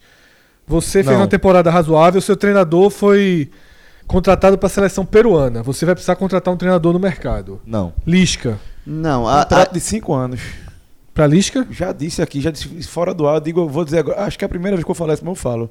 Lisca, a gente sabe qual é o problema de Lisca. O problema de Lisca é de relacionamento. Sim. Acho que Lisca é um cara. Não, não estou chamando doido, não, mas acho que o cara que tem que saber lidar com os problemas dele. Fazer, Lisca, vem cá, cinco aninhos. Sabe como tu vai começar? Tu vai começar na base, que onde Lisca foi muito bom. Onde Lisca revelou nomes como Rafael Sobis, como fez muito, é, botou muito jogador bom do Inter no, no mercado. É, só. Calma, deixa eu terminar de falar. Meu projeto com o Lisca seria o seguinte: ó, tu vai começar na base, tu vai trabalhar três anos na base como? Estruturando a base todinha. Você vai decidir de estrutura até linha de treinamento. Beleza? Pronto. A partir do Como seu o Bahia fez com dado agora. é, a partir do, te- do seu terceiro ano, acabou o seu terceiro ano, se assume o time principal. Mas E, e Lisca, e Lisca vai aceitar isso onde? é, Amigo, veja só. Aí é, pro, aí é teu time é projeto. Palmeiras, né? É. Aí é projeto, aí é, é, é dinheiro. Mas eu não acho, Rafa, eu entendi que pelas E uma da- características. E uma, das, e uma das condições seria: vai ter que ir pra terapia. Eu tô É, eu, eu acho, eu, eu, a minha resposta pra isso é não, Fred, pelo que a gente conhece de Lisca. Até que Ninguém- alguém fizesse isso que o Rafael Exato, mandou, né? Se o Palmeiras exatamente. fizesse isso, depois eu pegava. Exato, porque o que, o que Lisca precisa é complementar a, a- a- as características dele para ele se manter com um trabalho mais longo. Porque para mim, ninguém, ninguém aqui, todo mundo que conversou com o Lisca 15 minutos, sabe que ele sabe de futebol muito mais do que a gente jamais vai saber, provavelmente. Certo? É um cara completamente apaixonado Bom por técnico, futebol. bom um técnico. técnico bom pra cacete, dali pra Conhece ficar na beira do gramado. demais, é. Entende do jogo, sabe fazer leitura de jogo. Agora, Estigado. muito instigado. Agora, o grande problema de Lisca é que falta investimento em inteligência emocional por parte dele. exatamente. É um treinador que, pela posição que ele ocupa, dentro do cenário que ele ocupa, ele não tem equilíbrio emocional para manter as relações profissionais estáveis. Ele provoca grandes abalos no departamento de futebol por onde ele passa. Por, por conta da, da inabilidade emocional que ele carrega o tempo todo. Eu é um acho que cara Rafael falou de muito terapia, ele que deveria Ele, ele- procurar. ele é um investimento, é um é. investimento que eu acho que ele deveria fazer e não é pra possível que vida ele, dele. E não é possível que ele não perceba isso. Eu acho que ele, veja, Mas aí na prática, eh, só pra seguir a minha resposta, é, é que eh, esse Lisca que Rafael eh, tá, tá pintando aí é um Lisca eh, eh, num campo de vista ideal, eh, de uma análise ideal. Como o Fred pontuou, você é dono do Palmeiras, tá? Você pode convencer Lisca, ah, Lisca, ó, tudo bem, você já treinou o time Série A, você eh, já treinou grandes clubes, já chegou no Internacional. A gente acredita em você, A gente acredita em você, devagar. mas vamos devagar. Você vai pra base. O Bahia Se acabou de fazer isso com o Dado Cavalcante. mas eu acho que nem, co- nem pro Bahia, Lisca aceitaria uma proposta dessa. não, lógico que não. Não. Entendeu? Que não. Ainda mais Palmeiras se fosse, talvez ele aceitasse. se, e se fosse os gigantes do São país. Paulo, Agora, é. tirando isso, Flamengo. ele, ele- Lisca não aceitaria isso pro Bahia, pro esporte. Acho que pro Atlético Paranaense. Tá entendendo? Eu acho que dificilmente ele, Lisca, aceitaria dar um passo atrás na carreira e recuar para voltar para comandar divisor de base, para conquistar um espaço no time e depois ser alçado a- ao comando principal. Até que- porque, até porque a gente tem que pensar em outro cenário. Quem é que o Palmeiras vai contratar para esse período em que Lisca vai ficar treinando o time de base? Ele vai treinar um treina, vai contratar um treinador que vai falar, ó, você só vai falando. ficar aqui três anos, porque no quarto ano, pra vida e pra morte, aconteça o que acontecer, Tá. você pode ter sido campeão Ok. mundial, o treinador é vamos, Lisca. vamos mudar minha utopia então. Não precisa ser um clube grande, não. Um clube de Série B, que tem estrutura mínima. Um Bragantino da vida, que, tá, que agora, lógico, que tá com outro patamar, era um clube ideal pra Lisca. Eu não acho que ele aceitaria. Não, vamos lá. Tirando, esquece a base, esquece a base, esquece a base. Ele já tem principal. Desculpa, esquece entendi. a base. Principal, esquece sim. a base. Sim, aí sim, aí eu concordo. Eu já acho legal você começar um trabalho mais do zero num time, um Bragantino. Que, detalhe, Lisca é muito mais treinador do que Zago. Muito mais. Eu- o problema dele é Total. esse- e Lisca mais, tem que mais se- gente também. Lisca tem que se tocar nessa questão de- do emocional dele, que é, ele é um bom treinador, eu acho, mas ele tá ficando rotulado. E rotulado pelo de, Já nasceu rotulado, né? Não, Ele tá não, piorando. não, não, né? não, não, não, É Ele outro tá saindo do doido não, pro- é, não, é outro é. rótulo. Eu não tô dizendo Do doido pro- rótulo. Bombeiro. Aquele- Não, é. não é o rótulo do, do- da, do folclórico dele. É o rótulo de, de treinador, que é treinador bombeiro. Bombeiro. Não Virtualmente treinador também. assim. Por isso que eu botei Isso na é um mesma patamar. rótulo. Porque existem treinadores rotulados de treinador que é, é, de início de trabalho, de planejamento. Por isso que a tua pergunta é justamente em cima desse rótulo que ele É. está começando a ganhar. Eu não traria Lisca, eu também já respondi Que a é pergunta. treinador de. Eu, não eu também, para começar, não. Nesse momento, não, porque ele não me provou ainda. Ele, ele se mo- mostrou um ótimo treinador bombeiro. Ótimo. Um cara que ganha, conhece futebol, blá, blá, mas, mas para planejar a temporada de, de início fim- ao fim, é complicado por todos os motivos, motivos que já foram falados aqui. Então, é, é, um, é péssimo para a Lisca. Lisca acabou de se, de se tá se livrando, e se livrou, acho que, do, da questão do doido, do folclore. É, Se folclore. livrou, se livrou É. do doido folclórico, Não. mas tá pegando nele a Outro do rótulo. encrenqueiro. Exatamente, porra. E aí, e, e aí você atribui, assome-se a isso o rótulo de bombeiro. E aí é péssimo, porra. Você ficar rotulado treinador da capacidade de lisca, ficar se limitar ao mercado de bombeiro é muito ruim. E existe esse mercado. Existe. E- é o que mais tem. É o senão que a mais esse mercado eu acho ele muito bom. A gente É, não tá esse mercado debatendo eu acho ele muito bem Na, cotado. na verdade, Senão a gente não tava debatendo aqui, pra esse mercado, Lisca e Milton Mendes são dois dos melhores nomes. É. O, o técnico do nervosismo. O técnico É. do cenário do nervosismo. Traz, traz Dois- essa porra. Porque são dois treinadores com efeito imediato, pô. Isso. Treinador de efeito. Você É traz. treinador, é isso, pô. É treinador que conhece futebol. É. É. um treinador que ele vai olhar pro time e falar: opa, é isso aqui. É. É- Geninho é que arruma eu- rápido Quem é que eu tenho também. no treino? É. isso aqui. Vou trazer isso aqui, eu vou bo- botar daqui pra lá, vou puxar daqui pra cá. Eles sabem fazer isso. Geninho muito arruma muito rápido também. Roberto Fernandes tem esse Roberto rótulo. Fernandes. Roberto Fernandes. Que também é outro treinador que tem Problemas. É, é, muito, é, é- é engraçado isso. Não sei, talvez seja o mesmo fator. É o mesmo que é fator. o fator ultra intensidade. Porque, é, veja só. É isso É, tudo. É, um- é esse fator Milton no, no Mendes, cenário do futebol Milton brasileiro. Mendes chega no esporte, aí Magrão vai fazer a cirurgia no ombro, Milton Mendes vai pro hospital. Só a mulher de Magrão, e Magrão Mi- elogiou pra É. cacete Milton Mendes. pô. só a mulher de Magrão e. Milton, e Milton Mendes foram pra unidade cirúrgica. Meu irmão, abraça os caras, manda filme pros caras verem em casa, fica amigo das mulheres do jogador. E aí, daqui a seis meses. Seis meses o quê? Daqui a dois meses, começa a enxergar fantasma. Esses fantasmas é, é, são recorrentes. Lisca enxerga fantasma dentro do elenco. Muito. Já acha que o auxiliar tá querendo o lugar dele. Exatamente. Já sai do meio do curso da CBF. São sempre o mesmo problema. Foi no Paraná, foi assim no E Ceará. assim, é impressionante. Quando eu citei, eu falei antes de com- uma conversa que eu tive com, com Milton Mendes ano passado. Antes, ele estava em Chapecó, antes daquele jogo da, da Chapecoense, porque eu tinha feito uma crítica muito dura a ele do que ele fez em Esporte Flamengo. Né? Ele entregou o jogo pro Flamengo na ilha do Retiro. O Esporte com homem a mais, ele fez uma mudança que acabou com o esporte. E aí, impressionante como o que eu falei que me impressionou nele mais cedo foi o seguinte: fantasmas. Sabe assim, rumores, elenco. é, é, olha para o seu próprio jogador, é impressionante como ele, de uma hora para outra, ele olha para os seus jogadores de forma diferente, assim, muda, desgasta. Eu não sei explicar o que é porque eu não tô lá dentro. Então são treinadores que têm esse lado É. muito O de Roberto é mais que o jogador mesmo, assim, é o trato com o jogador. Também, ele é muito Rogério rígido. é muito grosso, né? Muito, É. muito. Agora, eu acho interessante que não só com esses treinadores, às vezes acaba tendo a questão de corpo mole de atleta, né? Pelo menos o rumor que, que acaba correndo. E eu acho que isso é uma coisa que culturalmente tem que mudar, porque é ofensivo pro próprio atleta no, Muito. na passagem. Demais. Quando demais. você pega. Vou pegar Se a primeira. minimiza muito esse comportamento do jogador. Sim. fez corpo mole. Pô, é muito mais que. É um comportamento muito pior do que o do técnico. Muito, porra. E muito. E quando você troca o técnico, você, você faz a mudança esperando que o, o sucessor provoque um melhor desempenho naquele grupo de atletas. Só que acaba que, na maioria das vezes, aquele grupo de, grupo de atletas muda. Eu pego a primeira passagem de Lisca no Náutico em 2014. O último jogo dele foi em 6 de maio, uma derrota para o América do Natal na Copa do Brasil. E o sucessor dele foi Sidney Moraes. Do último jogo de Sidney para o último jogo de Lisca, com uma diferença aí de pouco mais de 3 meses, o time titular teve uma diferença de mais de 60%. Pro lugar de Sidney veio o Dado, que ficou até o final da Série B. E do último jogo de Dado pro último jogo de Sidney, tem uma diferença de mais de 80% no time titular. E de, de Dado para o último jogo de Lisca, de mais de 90%. Então o jogador que faz o corpo mole acaba correndo o risco de acabar de junto, desempregado. né? É, de verdade. junto. Boa, bom número. É ótimo número mesmo.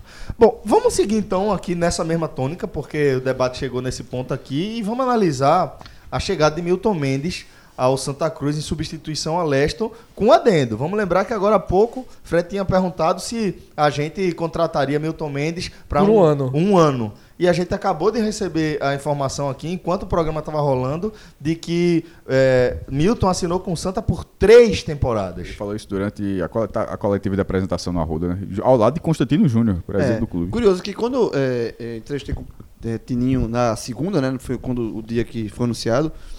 Eu falei com ele à noite e aí eu perguntei o contrato de Milton Mendes até quando, e ele me falou que seria até o final da Série C. Ok, que seria uma coisa mais óbvia, né? E agora talvez tenha mudado de lá pra cá, enfim, eles tiveram uma conversa, um- o, ou então o Tininho se equivocou, enfim, mas a informação é que O mandato de Tininho vai até quando? Eu ia dizer exa- exatamente isso agora. Essa, é, extrapola o mandato. O Mandato mandato- no. Santa Cruz agora os, os mandatos são de três anos É. e o dele vai até 21, que é triênio, né? É, 18, 19. Não, vai até 20. na Até verdade. 20, até o final Esse é do o segundo mês, ano. né? Ou seja, a, começou em 18, 18, 19, 20. Então, ainda até 2022 tem dois anos do próximo triênio. Me parece, É, veja, me o que- parece improvável assim que. é, Sobretudo o cargo de, trek, de técnico, É, né, de jogador. o- o- e você, o você colocar dois terços do próximo mandato com o treinador já estabelecido. Isso, isso soa, sabe o quê? Isso soa, ó, Mas- não posso te dar um melhor contrato. Exatamente, eu vou não te posso te oferecer, é, eu não posso te oferecer as melhores estruturas, você não vai disputar o melhor campeonato, mas vou te dar aqui uma condição de Longevidade. multa, pelo menos, Ok, mas longevidade. olha só, olha só, vamos lá. A gente tá, a gente tá- esse programa aqui é justamente sobre troca de treinador, tudo isso. Veja, três anos é muito bonito. Talvez, é ótimo se ele fizer, fizer os três Ô, anos, mas Rodolfo, só, um é só Murici, no nesse período aí, três anos. É, Murici foi o mais longevo, agora com continuidade que foi campeão também teve Marcelo Oliveira. No futebol pernambucano, no futebol pernambucano, é, desde que eu me entendo por gente, eu acho que Não nunca tem, teve não três tem. anos, Nunca Náutico, teve. Santo Esporte, eu acho que Não nem- tem. nunca teve. Então, assim- e, e- e só, só pegando mais longo, é, do esporte eu lembro ter Adalto Batista e Diário dos Anjos foi 96, 97. N- é, Não sei Não se tem, Santa tem. foi bicampeão com o Zé. Teodoro 11 e 12, mas Do- Então, 11 12 é Teodoro. É, Não tem três números, né? o Náutico Nunca teve três ah, números. O Náutico teve, acho que é, Antônio, né? Não, era Antônio Neto, não. Qual foi um, um treinador do Neto? Vica, Martelotti. Não, do Náutico, que ficou um ano. Que era- foi, isso foi matéria de jornal, depois não sei quanto tempo o Náutico vai. Era Antônio Neto, alguma coisa. Arthur Neto. Arthur Arthur Neto. Neto. no final dos anos. Eu lembro demais é, que ele- é, essa matéria. Acho que foi na série C, alguma coisa assim. Foi 99. Eu Aí ele ficou um ano, eu lembro que foi a matéria. Depois de não sei quantos anos a galera foi buscar, alguém fica um ano no Náutico. Então, meu amigo, é- é- esse, esse cenário. É muito, veja. É o top. ó, ó, veja, é o top. Se, se ele conseguir, ótimo, até quebra esse recorde aí. Mas o que- revolução. É, conseguir. é o top vira revolução pra cenário. ele, pra ele próprio Milton, porque é uma continuidade de, Isso deve ter de tempo. só pra. João, mas só o- o último ponto. Isso deve ter acontecido lá nos anos 50, 60. Eu tô quando me entendo por gente assim, 80 pra não, cá. sim, certo? lógico. O, o- assim, o sobre Milton, o que é, é, para mim o recado que passa aí não é que ele vai ficar a garantia porque ele assinou um contrato de três anos, não é a garantia que ele vai ficar três anos. É a garantia que ele vai ser o técnico do Santa Cruz, aconteça o que acontecer na série C. Sabe? Assim, tipo, esse risco de, reba- de, de- de- emissão de, Sim. de Milton na série C, aquele a conversa que a gente tava tendo lá no começo do programa, se ele perder três jogos, quatro jogos, não, veja, não cai. Aí é o recado dessa, desse contrato. Mas mesmo, com, mesmo no papel e mesmo o presidente e o treinador falando, ainda assim, é, por tudo isso, a gente tá mais. Já deve ter passado de uma hora muito tempo. Gente- tudo que a gente tá falando aqui, e, e pelo próprio histórico a gente falou há pouco do futebol pernambucano, na prática, é, são mais palavras. Mesmo, mesmo sendo algo oficial, não é algo que será Confiável. pô. que será confiável, que, que seja confiável a ponto de não, é, já que todo mundo falou, é. Não, todo mundo falou significa que, ó, que tá previsto. É, você mas que não prova, pro- dá pra dizer que provavelmente não Eu, acontecerá. é, eu entendo, eu Milton entendo como gente- recado. a gente vai Luxemburgo chegar- entrou e saiu no mesmo ano. Milton, a gente tá falando Murici. Vários a galera Murici técnicos, assina 2000. dois anos de contrato, João, até o final do ano. Quando fala Murici que foi 2000 e 2002, a galera esquece que no segundo semestre de 2000 ele, jogou- ele treinou o Santos. É baixado ele, saiu- ele foi pro Brasil E depois em voltou pro 2002 Náutico. ele saiu do Náutico logo após o título pernambucano. É, aí vai pro Santos e volta. Então, assim, é Mas muito raro. por, por decisão É, mas própria o também. Muricy Foi, que eu pessoal. citei foi os três anos de São Paulo. São né? Paulo. não, mas eu quis, não, eu quis lembrar do Náutico mesmo, porque ele fala Murici 2000 2002, só quer dizer que não foram anos de continuidade. Esse exemplo de Milton, talvez ele se compare. E, e só a uma dar o um Muricy pouco- nem começou aquele ano no Náutico. Ele Era chegou Júlio, no meio do Júlio, Júlio Espinosa. Espinosa. Júlio um? Espinosa. Era Júlio Espinosa. Ele chega no, no Talvez esse Milton Mendes, pela série que o Santa Cruz está, você pode comparar a Tencate e Dalpozo. Tencate no Londrina e Dalpozo na Chapecoense. Que foram num projeto de subir várias divisões. né? É, e assim. tendo, é, como, tendo como singularidade a pressão popular infinitamente Certo, menor, né? mas aí tá na hora de talvez seja um recado do clube também, ou intuito, de começar a mudar essa cultura. Tu acredita, Rafael, que vai ficar. Esqueça Veja só, eu- eu acreditar- você acha acreditar, Eu acho não. que você, você acha que vai. Acreditar não, vai, mas- vai durar um ano. Um, Acho, um ano. acho. Ó, Sabe por quê? Vamos lá. A gente falou de, de Tininho. Ah, vai ultrapassar. Mas quem tá cercando o Tininho nessa administração? Quem tá contribuindo pro Santa Cruz? Quem tá trabalhando lá dentro agora? São pessoas bem mais sérias do que as gestões anteriores. Certo? São pessoas que têm comprometimento, que têm outra visão. Acho que é um pouco do reflexo disso. Não sei se isso tem muita relação com a con- continuidade do treinador, não, mas só eu, Eu acho- fiz a pergunta Não você e eu mesmo respondo sobre mas um. eu tenho, um- tem, tem a ver com a questão do contrato. Um, eu, um ano, eu acho que é bem possível se subir na Série C. Su- Exatamente porque, dizer, porque Um se, ano é se subir. Não, então, porque se sobe na Série C, tem um estadual que não vale nada e, e se subir significa que tem, ok, e ele é bom, é, de- é. é de- bem disputado e tem a Série B que é pontos corridos. Então, assim, ele tá um ano pela, pela, pela Série B, dois anos, provavelmente se, su- se Se subir subir, na Série não fica. Mas assim, É, mas, mas, assim, se, ele, é, se ele não subir. mas vê, vê que bronca.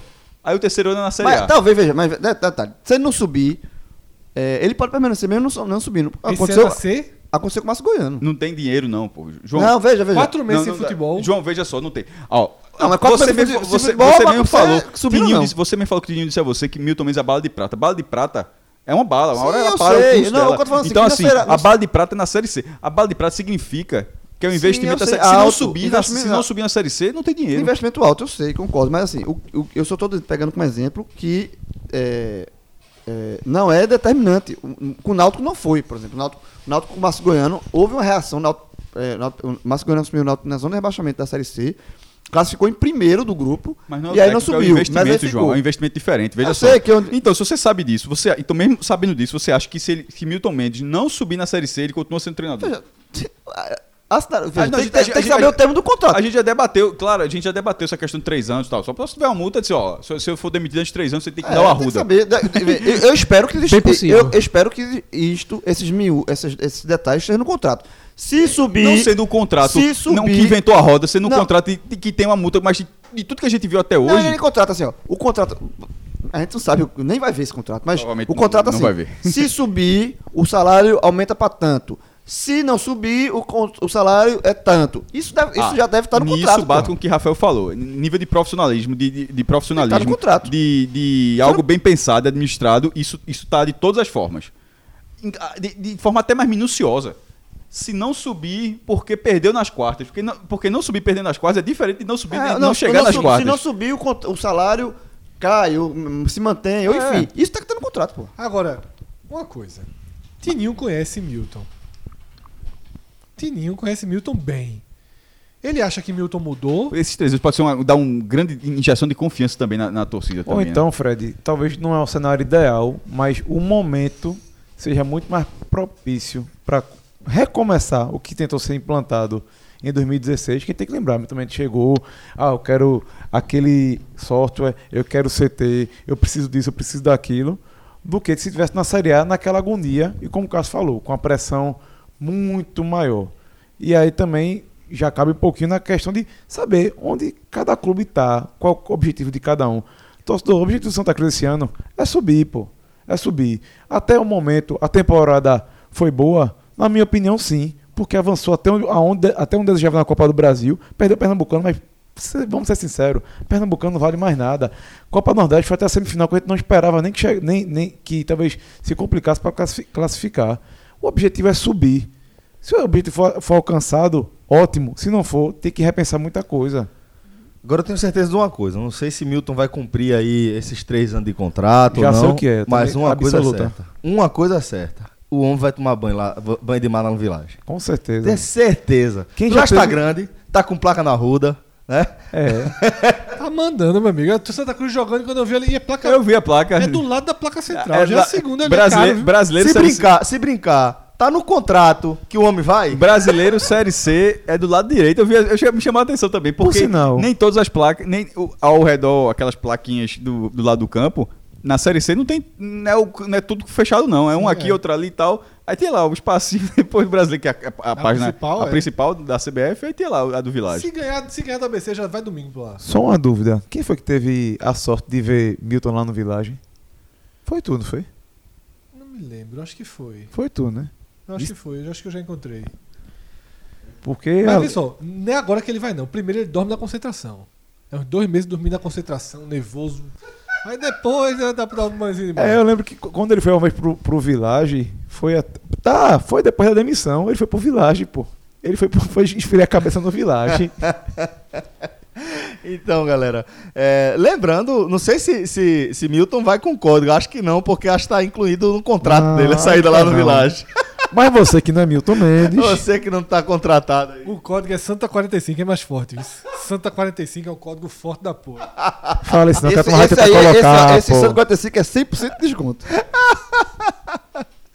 Aí se você é, não é técnico do Santa Cruz, você pode colocar lá o, o código podcast45 no site do Village, www.villageportigalinhas.com.br para receber até 36% de desconto na sua hospedagem, né? Lembrando que esse desconto é progressivo é, de acordo com a antecedência que você, com a qual você faz a sua, a sua reserva, tá?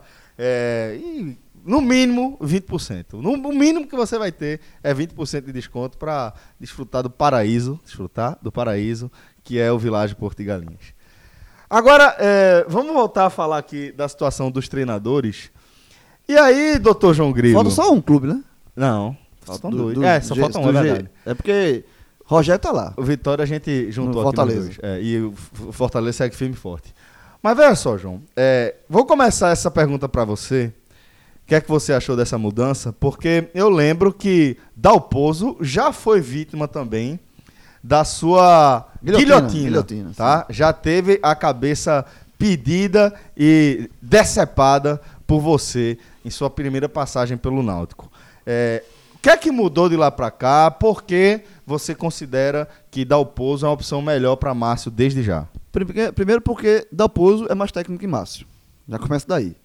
É, como a gente já falou, todos os treinadores, é, pelo menos aqui de, de Pernambuco, os três, os três clubes caíram para cima, digamos assim. As, as três trocas foram para tre- treinadores melhores. Márcio, Márcio também sofre daquele problema que mistura intestino e cérebro? Porque veja. Não, Dalpozo foi uma vez. Ah, Foi na semifinal Foi o quê? Foi uma diarreiazinha mental. Contra o Santa Cruz no Arruda. Ele fez uma mudança ali inexplicável. Me Ah, desculpa, mas naquela se- fase ali ele podia ter colocado o melhor time. Ele tinha Quando- levado lá para do mesmo jeito. Com a gente, quando a gente. Ok, mas não precisava, precisava facilitar tanto, né? Facilitou. É, quando eu entrevistar ele, eu vou fazer essa pergunta pra ele. Sobre aquele. Se ele se arrepende. Tenho certeza que se arrepende. Foi muito estrela, não foi naquele Não, dia? porra, ele. Pardal, pardalizou demais. Mas enfim, Márcio. É, Dalpozo é mais treinador do que Márcio. Tá? E, mais uma vez, seguindo a- questão da, da linha de, de raciocínio. Por mais que seja mais treinador, ah, são linhas mais ou menos parecidas, tá? De, de, de trabalhar com, com jogadores mais novos, assim, de, de mercado é, ser um mercado de, de contratações mais ou menos parecidas, com algumas diferenças nesse ponto. Mas aqui, eh, não de diferença de conceitos, mas de algumas diferenças de, de esquema tático de ideias. Por exemplo, Márcio, e era uma coisa que eu criticava muito em Márcio, é um treinador que gostava, ele tinha a ideia de ter posse de bola, trabalhar com posse de bola, independentemente do, do, do elenco que você tinha à disposição. Sabe? É, é aquela filosofia que eu bato tanto aqui do, da escola é, toquinho, toquinho, fumo. Né? Que é você ter um esquema e, e independente disso, você não tem jogadores para isso, mas você quer ter posse de bola. Esse era um erro de Márcio Goiano. Dalpozo, é, apesar de ser um, um- um treinador também da uma geração parecida, mas ele, ele já mostrou isso diferente no jogo contra o 13. É um treina- treinador que ele, com as peças que tem, ele procura montar um, um elenco dentro do que tem. E não, invent, e não fazer. a- é, ele, ele procura encaixar bolinha na bolinha, quadrado no quadrado, e não bolinha no quadrado. É, e é um treinador que trabalha mais também a parte defensiva e tal. Mas eu acho que a troca, além de ser uma troca positiva, de ser um técnico mais experiente, mas o- o- a linha de trabalho, a, a linha principal, a, a espinha dorsal, apesar dessas diferenças, eu acho que é uma, dorsal parecida. É, a, a passagem de Márcio Goiano, ela Senti já. que Rodolfo concorda parcialmente. Dessa vez, dessa vez nem tanto. Oxe, tu discorda mais ainda? Mais ainda dessa vez. Talvez, talvez É. menos parcial. Mas ele concordou, pô. Foi, é, o- foi só um adendo É implicante, só assim, que pra ele é entrar no. implicante, é. Eu elogio o cara e o cara quer implicar comigo. Você merece. Sabe quem fala isso? Priscila. Priscila. Ai, Rodolfo. É, Márcio ele foi o técnico mais longevo do Náutico no século, apesar de não ter ficado um- do início da temporada até o final. Isso para um time que em 2013 teve sete treinadores, em 2017 teve cinco, já mostra que houve uma, uma tentativa aí. Tá, tá havendo uma tentativa de mudar a João é conduta do culpado de futebol. quantos desse aí? Eu, pelos podcasts que eu ouvi, só De de, todos, 2017 eu diria 100% de aproveitamento. Mas veja, muitas mudanças para melhor, não foi não? Ou não, né? O- o- o- Ou não, o, né? o geral. Porque, veja, sete mudanças, certo? Certo. Qual é que foi melhor aí? Porque se fosse melhor, ficava, né? Parava na segunda, parava na terceira, parava na quarta. Tudo tem prazo de vencimento, porra. Porra, é, é o quê? É, é leite fora da geladeira? É, exatamente. Altamente Tem, perecível. tem, tec, tem técnico que é leite fora da geladeira. Tem técnico que é uma- um biscoitinho assim, ó. Fora da, do, do- Ah, maionese. Bo- Bota uma salada de maionese no sol. É os técnicos de jogo para validade. É, a, a vinda de Dalpozo é um, um incógnito. Ele é um treinador com um histórico de acessos. é, que no Náutico teve um retrospecto ruim no último mata-mata que ele disputou. Foram duas derrotas em dois jogos. Então acho que é difícil cravar agora. É reconhecidamente um bom treinador. Mas quando a gente fala de Náutico, eu acho interessante pontuar isso. a tentativa de você dar uma continuidade, mesmo após certos supostos, né, novamente, fracassos, que para algumas pessoas são, mas na avaliação que a gente está fazendo não chega a ser. E que é um, um, te- um time que tinha uma, uma identidade muito fraca na prospecção de treinadores. Os técnicos com maior recorrência do Náutico nesses recordes aí são Roberto com quatro passagens, Valdemar com três e Galo também com três. E são técnicos de escolas diferentes, um pernambucano, um carioca, um gaúcho, um, desculpa, um paulista, que ficam se sucedendo é, em diferentes momentos, em diferentes divisões, com diferentes elencos e que acabam gerando esse troca-troca tanto de atletas é, quanto de divisões e o Náutico fica nessa instabilidade que ainda está passando. Mas eu gosto do, de Dalpozo, acho que o trabalho dele 2015 16 não foi ruim. Tiveram alguns erros aí, inclusive a, a diarreia mental citada por, por, por João. Mas é algo que a gente tem que ver. Só- só- só- é momento de reconhecer erros. Tu vai É reconhecer momento o de erro. reconhecer, vou reconhecer. Não, não, não, peraí, peraí, nem assim não.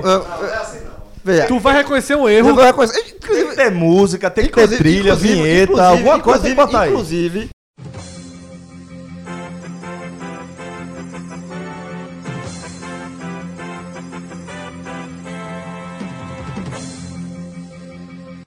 vou zigotar. Foi Eu só uma acho que- pontada mental, vai dizer. Não, a diarreia eu mantenho. Inclusive, Ah, não, ah, inclusive, tá- eu tá acho que esse erro já, de eu, esse erro já ter falado tem- uma vez, é? Calma, jovem, deixa eu terminar de falar. Se eu- Inclusive, esse erro, se eu não me engano, em algum pod- podcast perdido da vida, eu já reconheci, mas vou reconhecer de novo, não tem problema nenhum. Não tem Talvez problema nenhum. Ali, ali, quando eu pedi a demissão de, de, de Dalpozo, eu fui um pouco zigoto demais. Ah, foi. Ali, ali eu podia ter segurado Mas, um pouco. e você não, ali fui- e você, mas você não. Quanto disso tem a ver com o que- fato dele tá a sendo expressão contratado agora? usou- a expressão que você usou, você acha que não Nenhuma. foi pesada? Não. Era pesada antes, depois que ele usou ficou leve. É, velho, eu quero saber.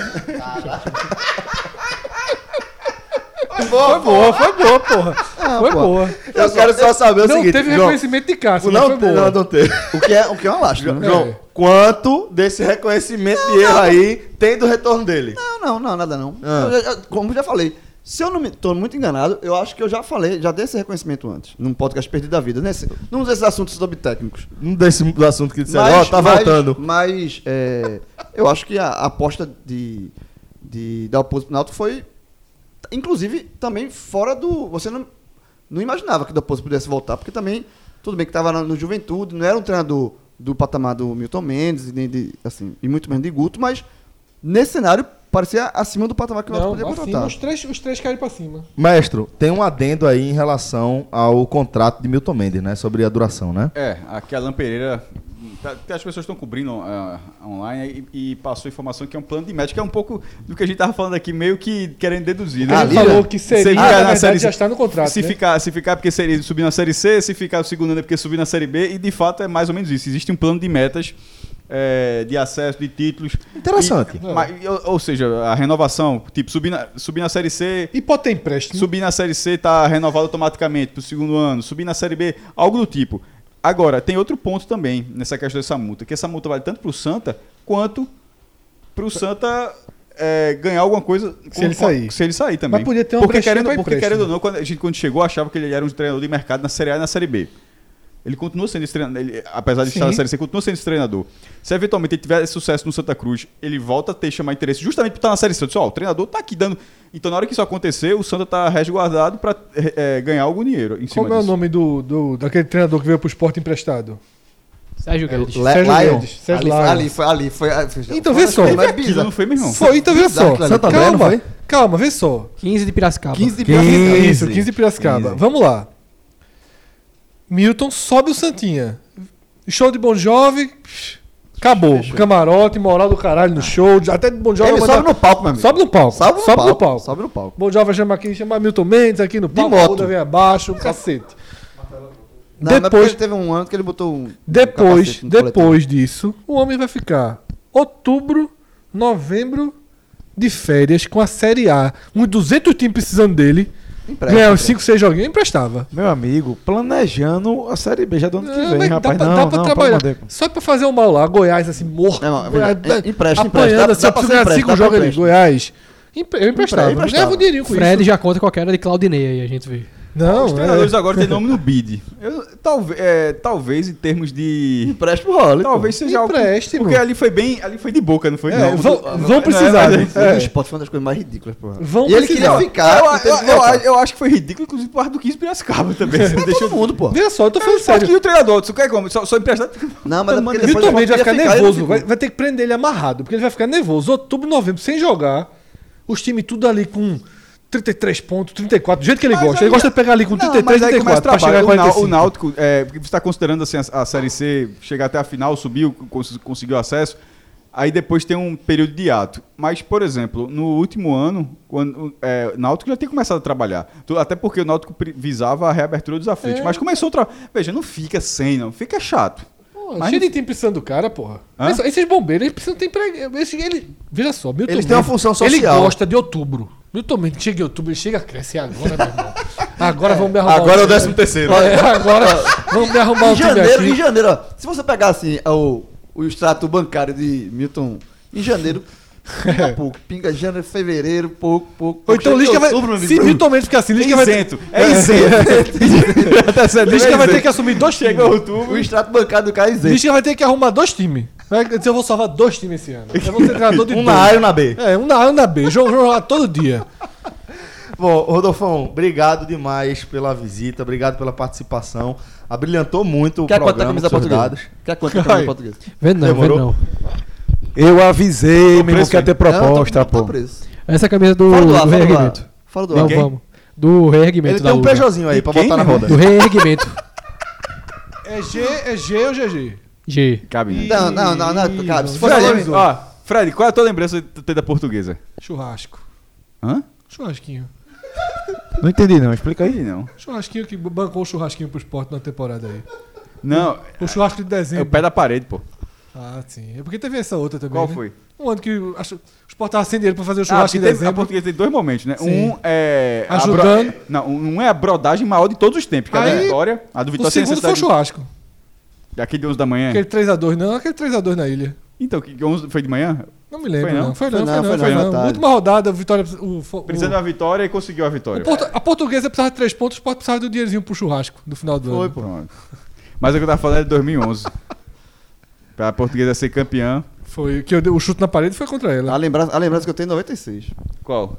Vice-campeonato. Vice, o vice Não, pô, em relação ao Náutico, porra. Pensei por isso que eu perguntei. Náutico não, porra. É Não. porque eu tô falando aqui de lembrança. Não, português, veja. Não, veja só. Não, eu tô falando de lembranças locais, pô. É, lembranças A locais, Tipo, do. Santa, a do Santa certamente vai ser do, do Arruda, 2005. 65 É, mil lógico. pessoas. Tô falando assim. Se eu sou da portuguesa, eu lembro de 96. E eu queria deixar claro, sequei demais, meu Deus do Não, céu. veja só, é. Eu torci muito pelo Grêmio naquele sendo, jogo. sendo sincero nas respostas, assim, eu fa- eu falei que eu já sabia que Cássio já fez a pergunta em tom de brincadeira, eu respondi também em tom de brincadeira. Tu fosse quem em 96? Não, foi Grêmio. Muito. Muito, porra. Eu não sou. Veja só, eu sou G11. na Libertadores, eu sou América do Sul contra o G11. no Brasil, na dividida, eu sou G11. Curitiba, gostei dos dois anos que levou pau na Copa do Brasil. Não, não conte comigo, não. Sério, meu irmão? Sério. Coritiba, eu torci esse Palmeiras por baixo. Contra? Pra quê? Torci pelo Coritiba. É carta demais, Cássio. Flamengo, Palmeiras não precisa de carta, não. Torci pra, eu torci pra português, que é o contrário. No Campeonato Paulista, por exemplo, fiquei triste Aí demais. tudo bem, Aquela, aquele roubo. e, É... Castrilli. Puta 90 que pariu, né? aquele pênalti que deu. 95. César, acho que foi César, que o cara bate no peito e diz: Meu irmão, 48 do segundo tempo. A portuguesa é pra final, marcou pênalti Celso. e Rincon fez o gol, né? Celso Rodolfão, muito obrigado Eu pela visita. Lembrança portuguesa. Celso. Muito obrigado pela visita, Rodolfão. Não, Eu que agradeço a oportunidade. Pra mim, tá na cadeira de Lisca e Diego Souza de convidado, só, só engrandece. Cresceu. Olha, cara, esse Hashtag cresceu. é. gigante, porra. Fred vai fala engolir o mais aqui pra falar. Pelo menos não soprou dessa vez, né? Um forte, um forte abraço a todos, galera. Até a próxima. Opa! Não, vai. Tchau, tchau.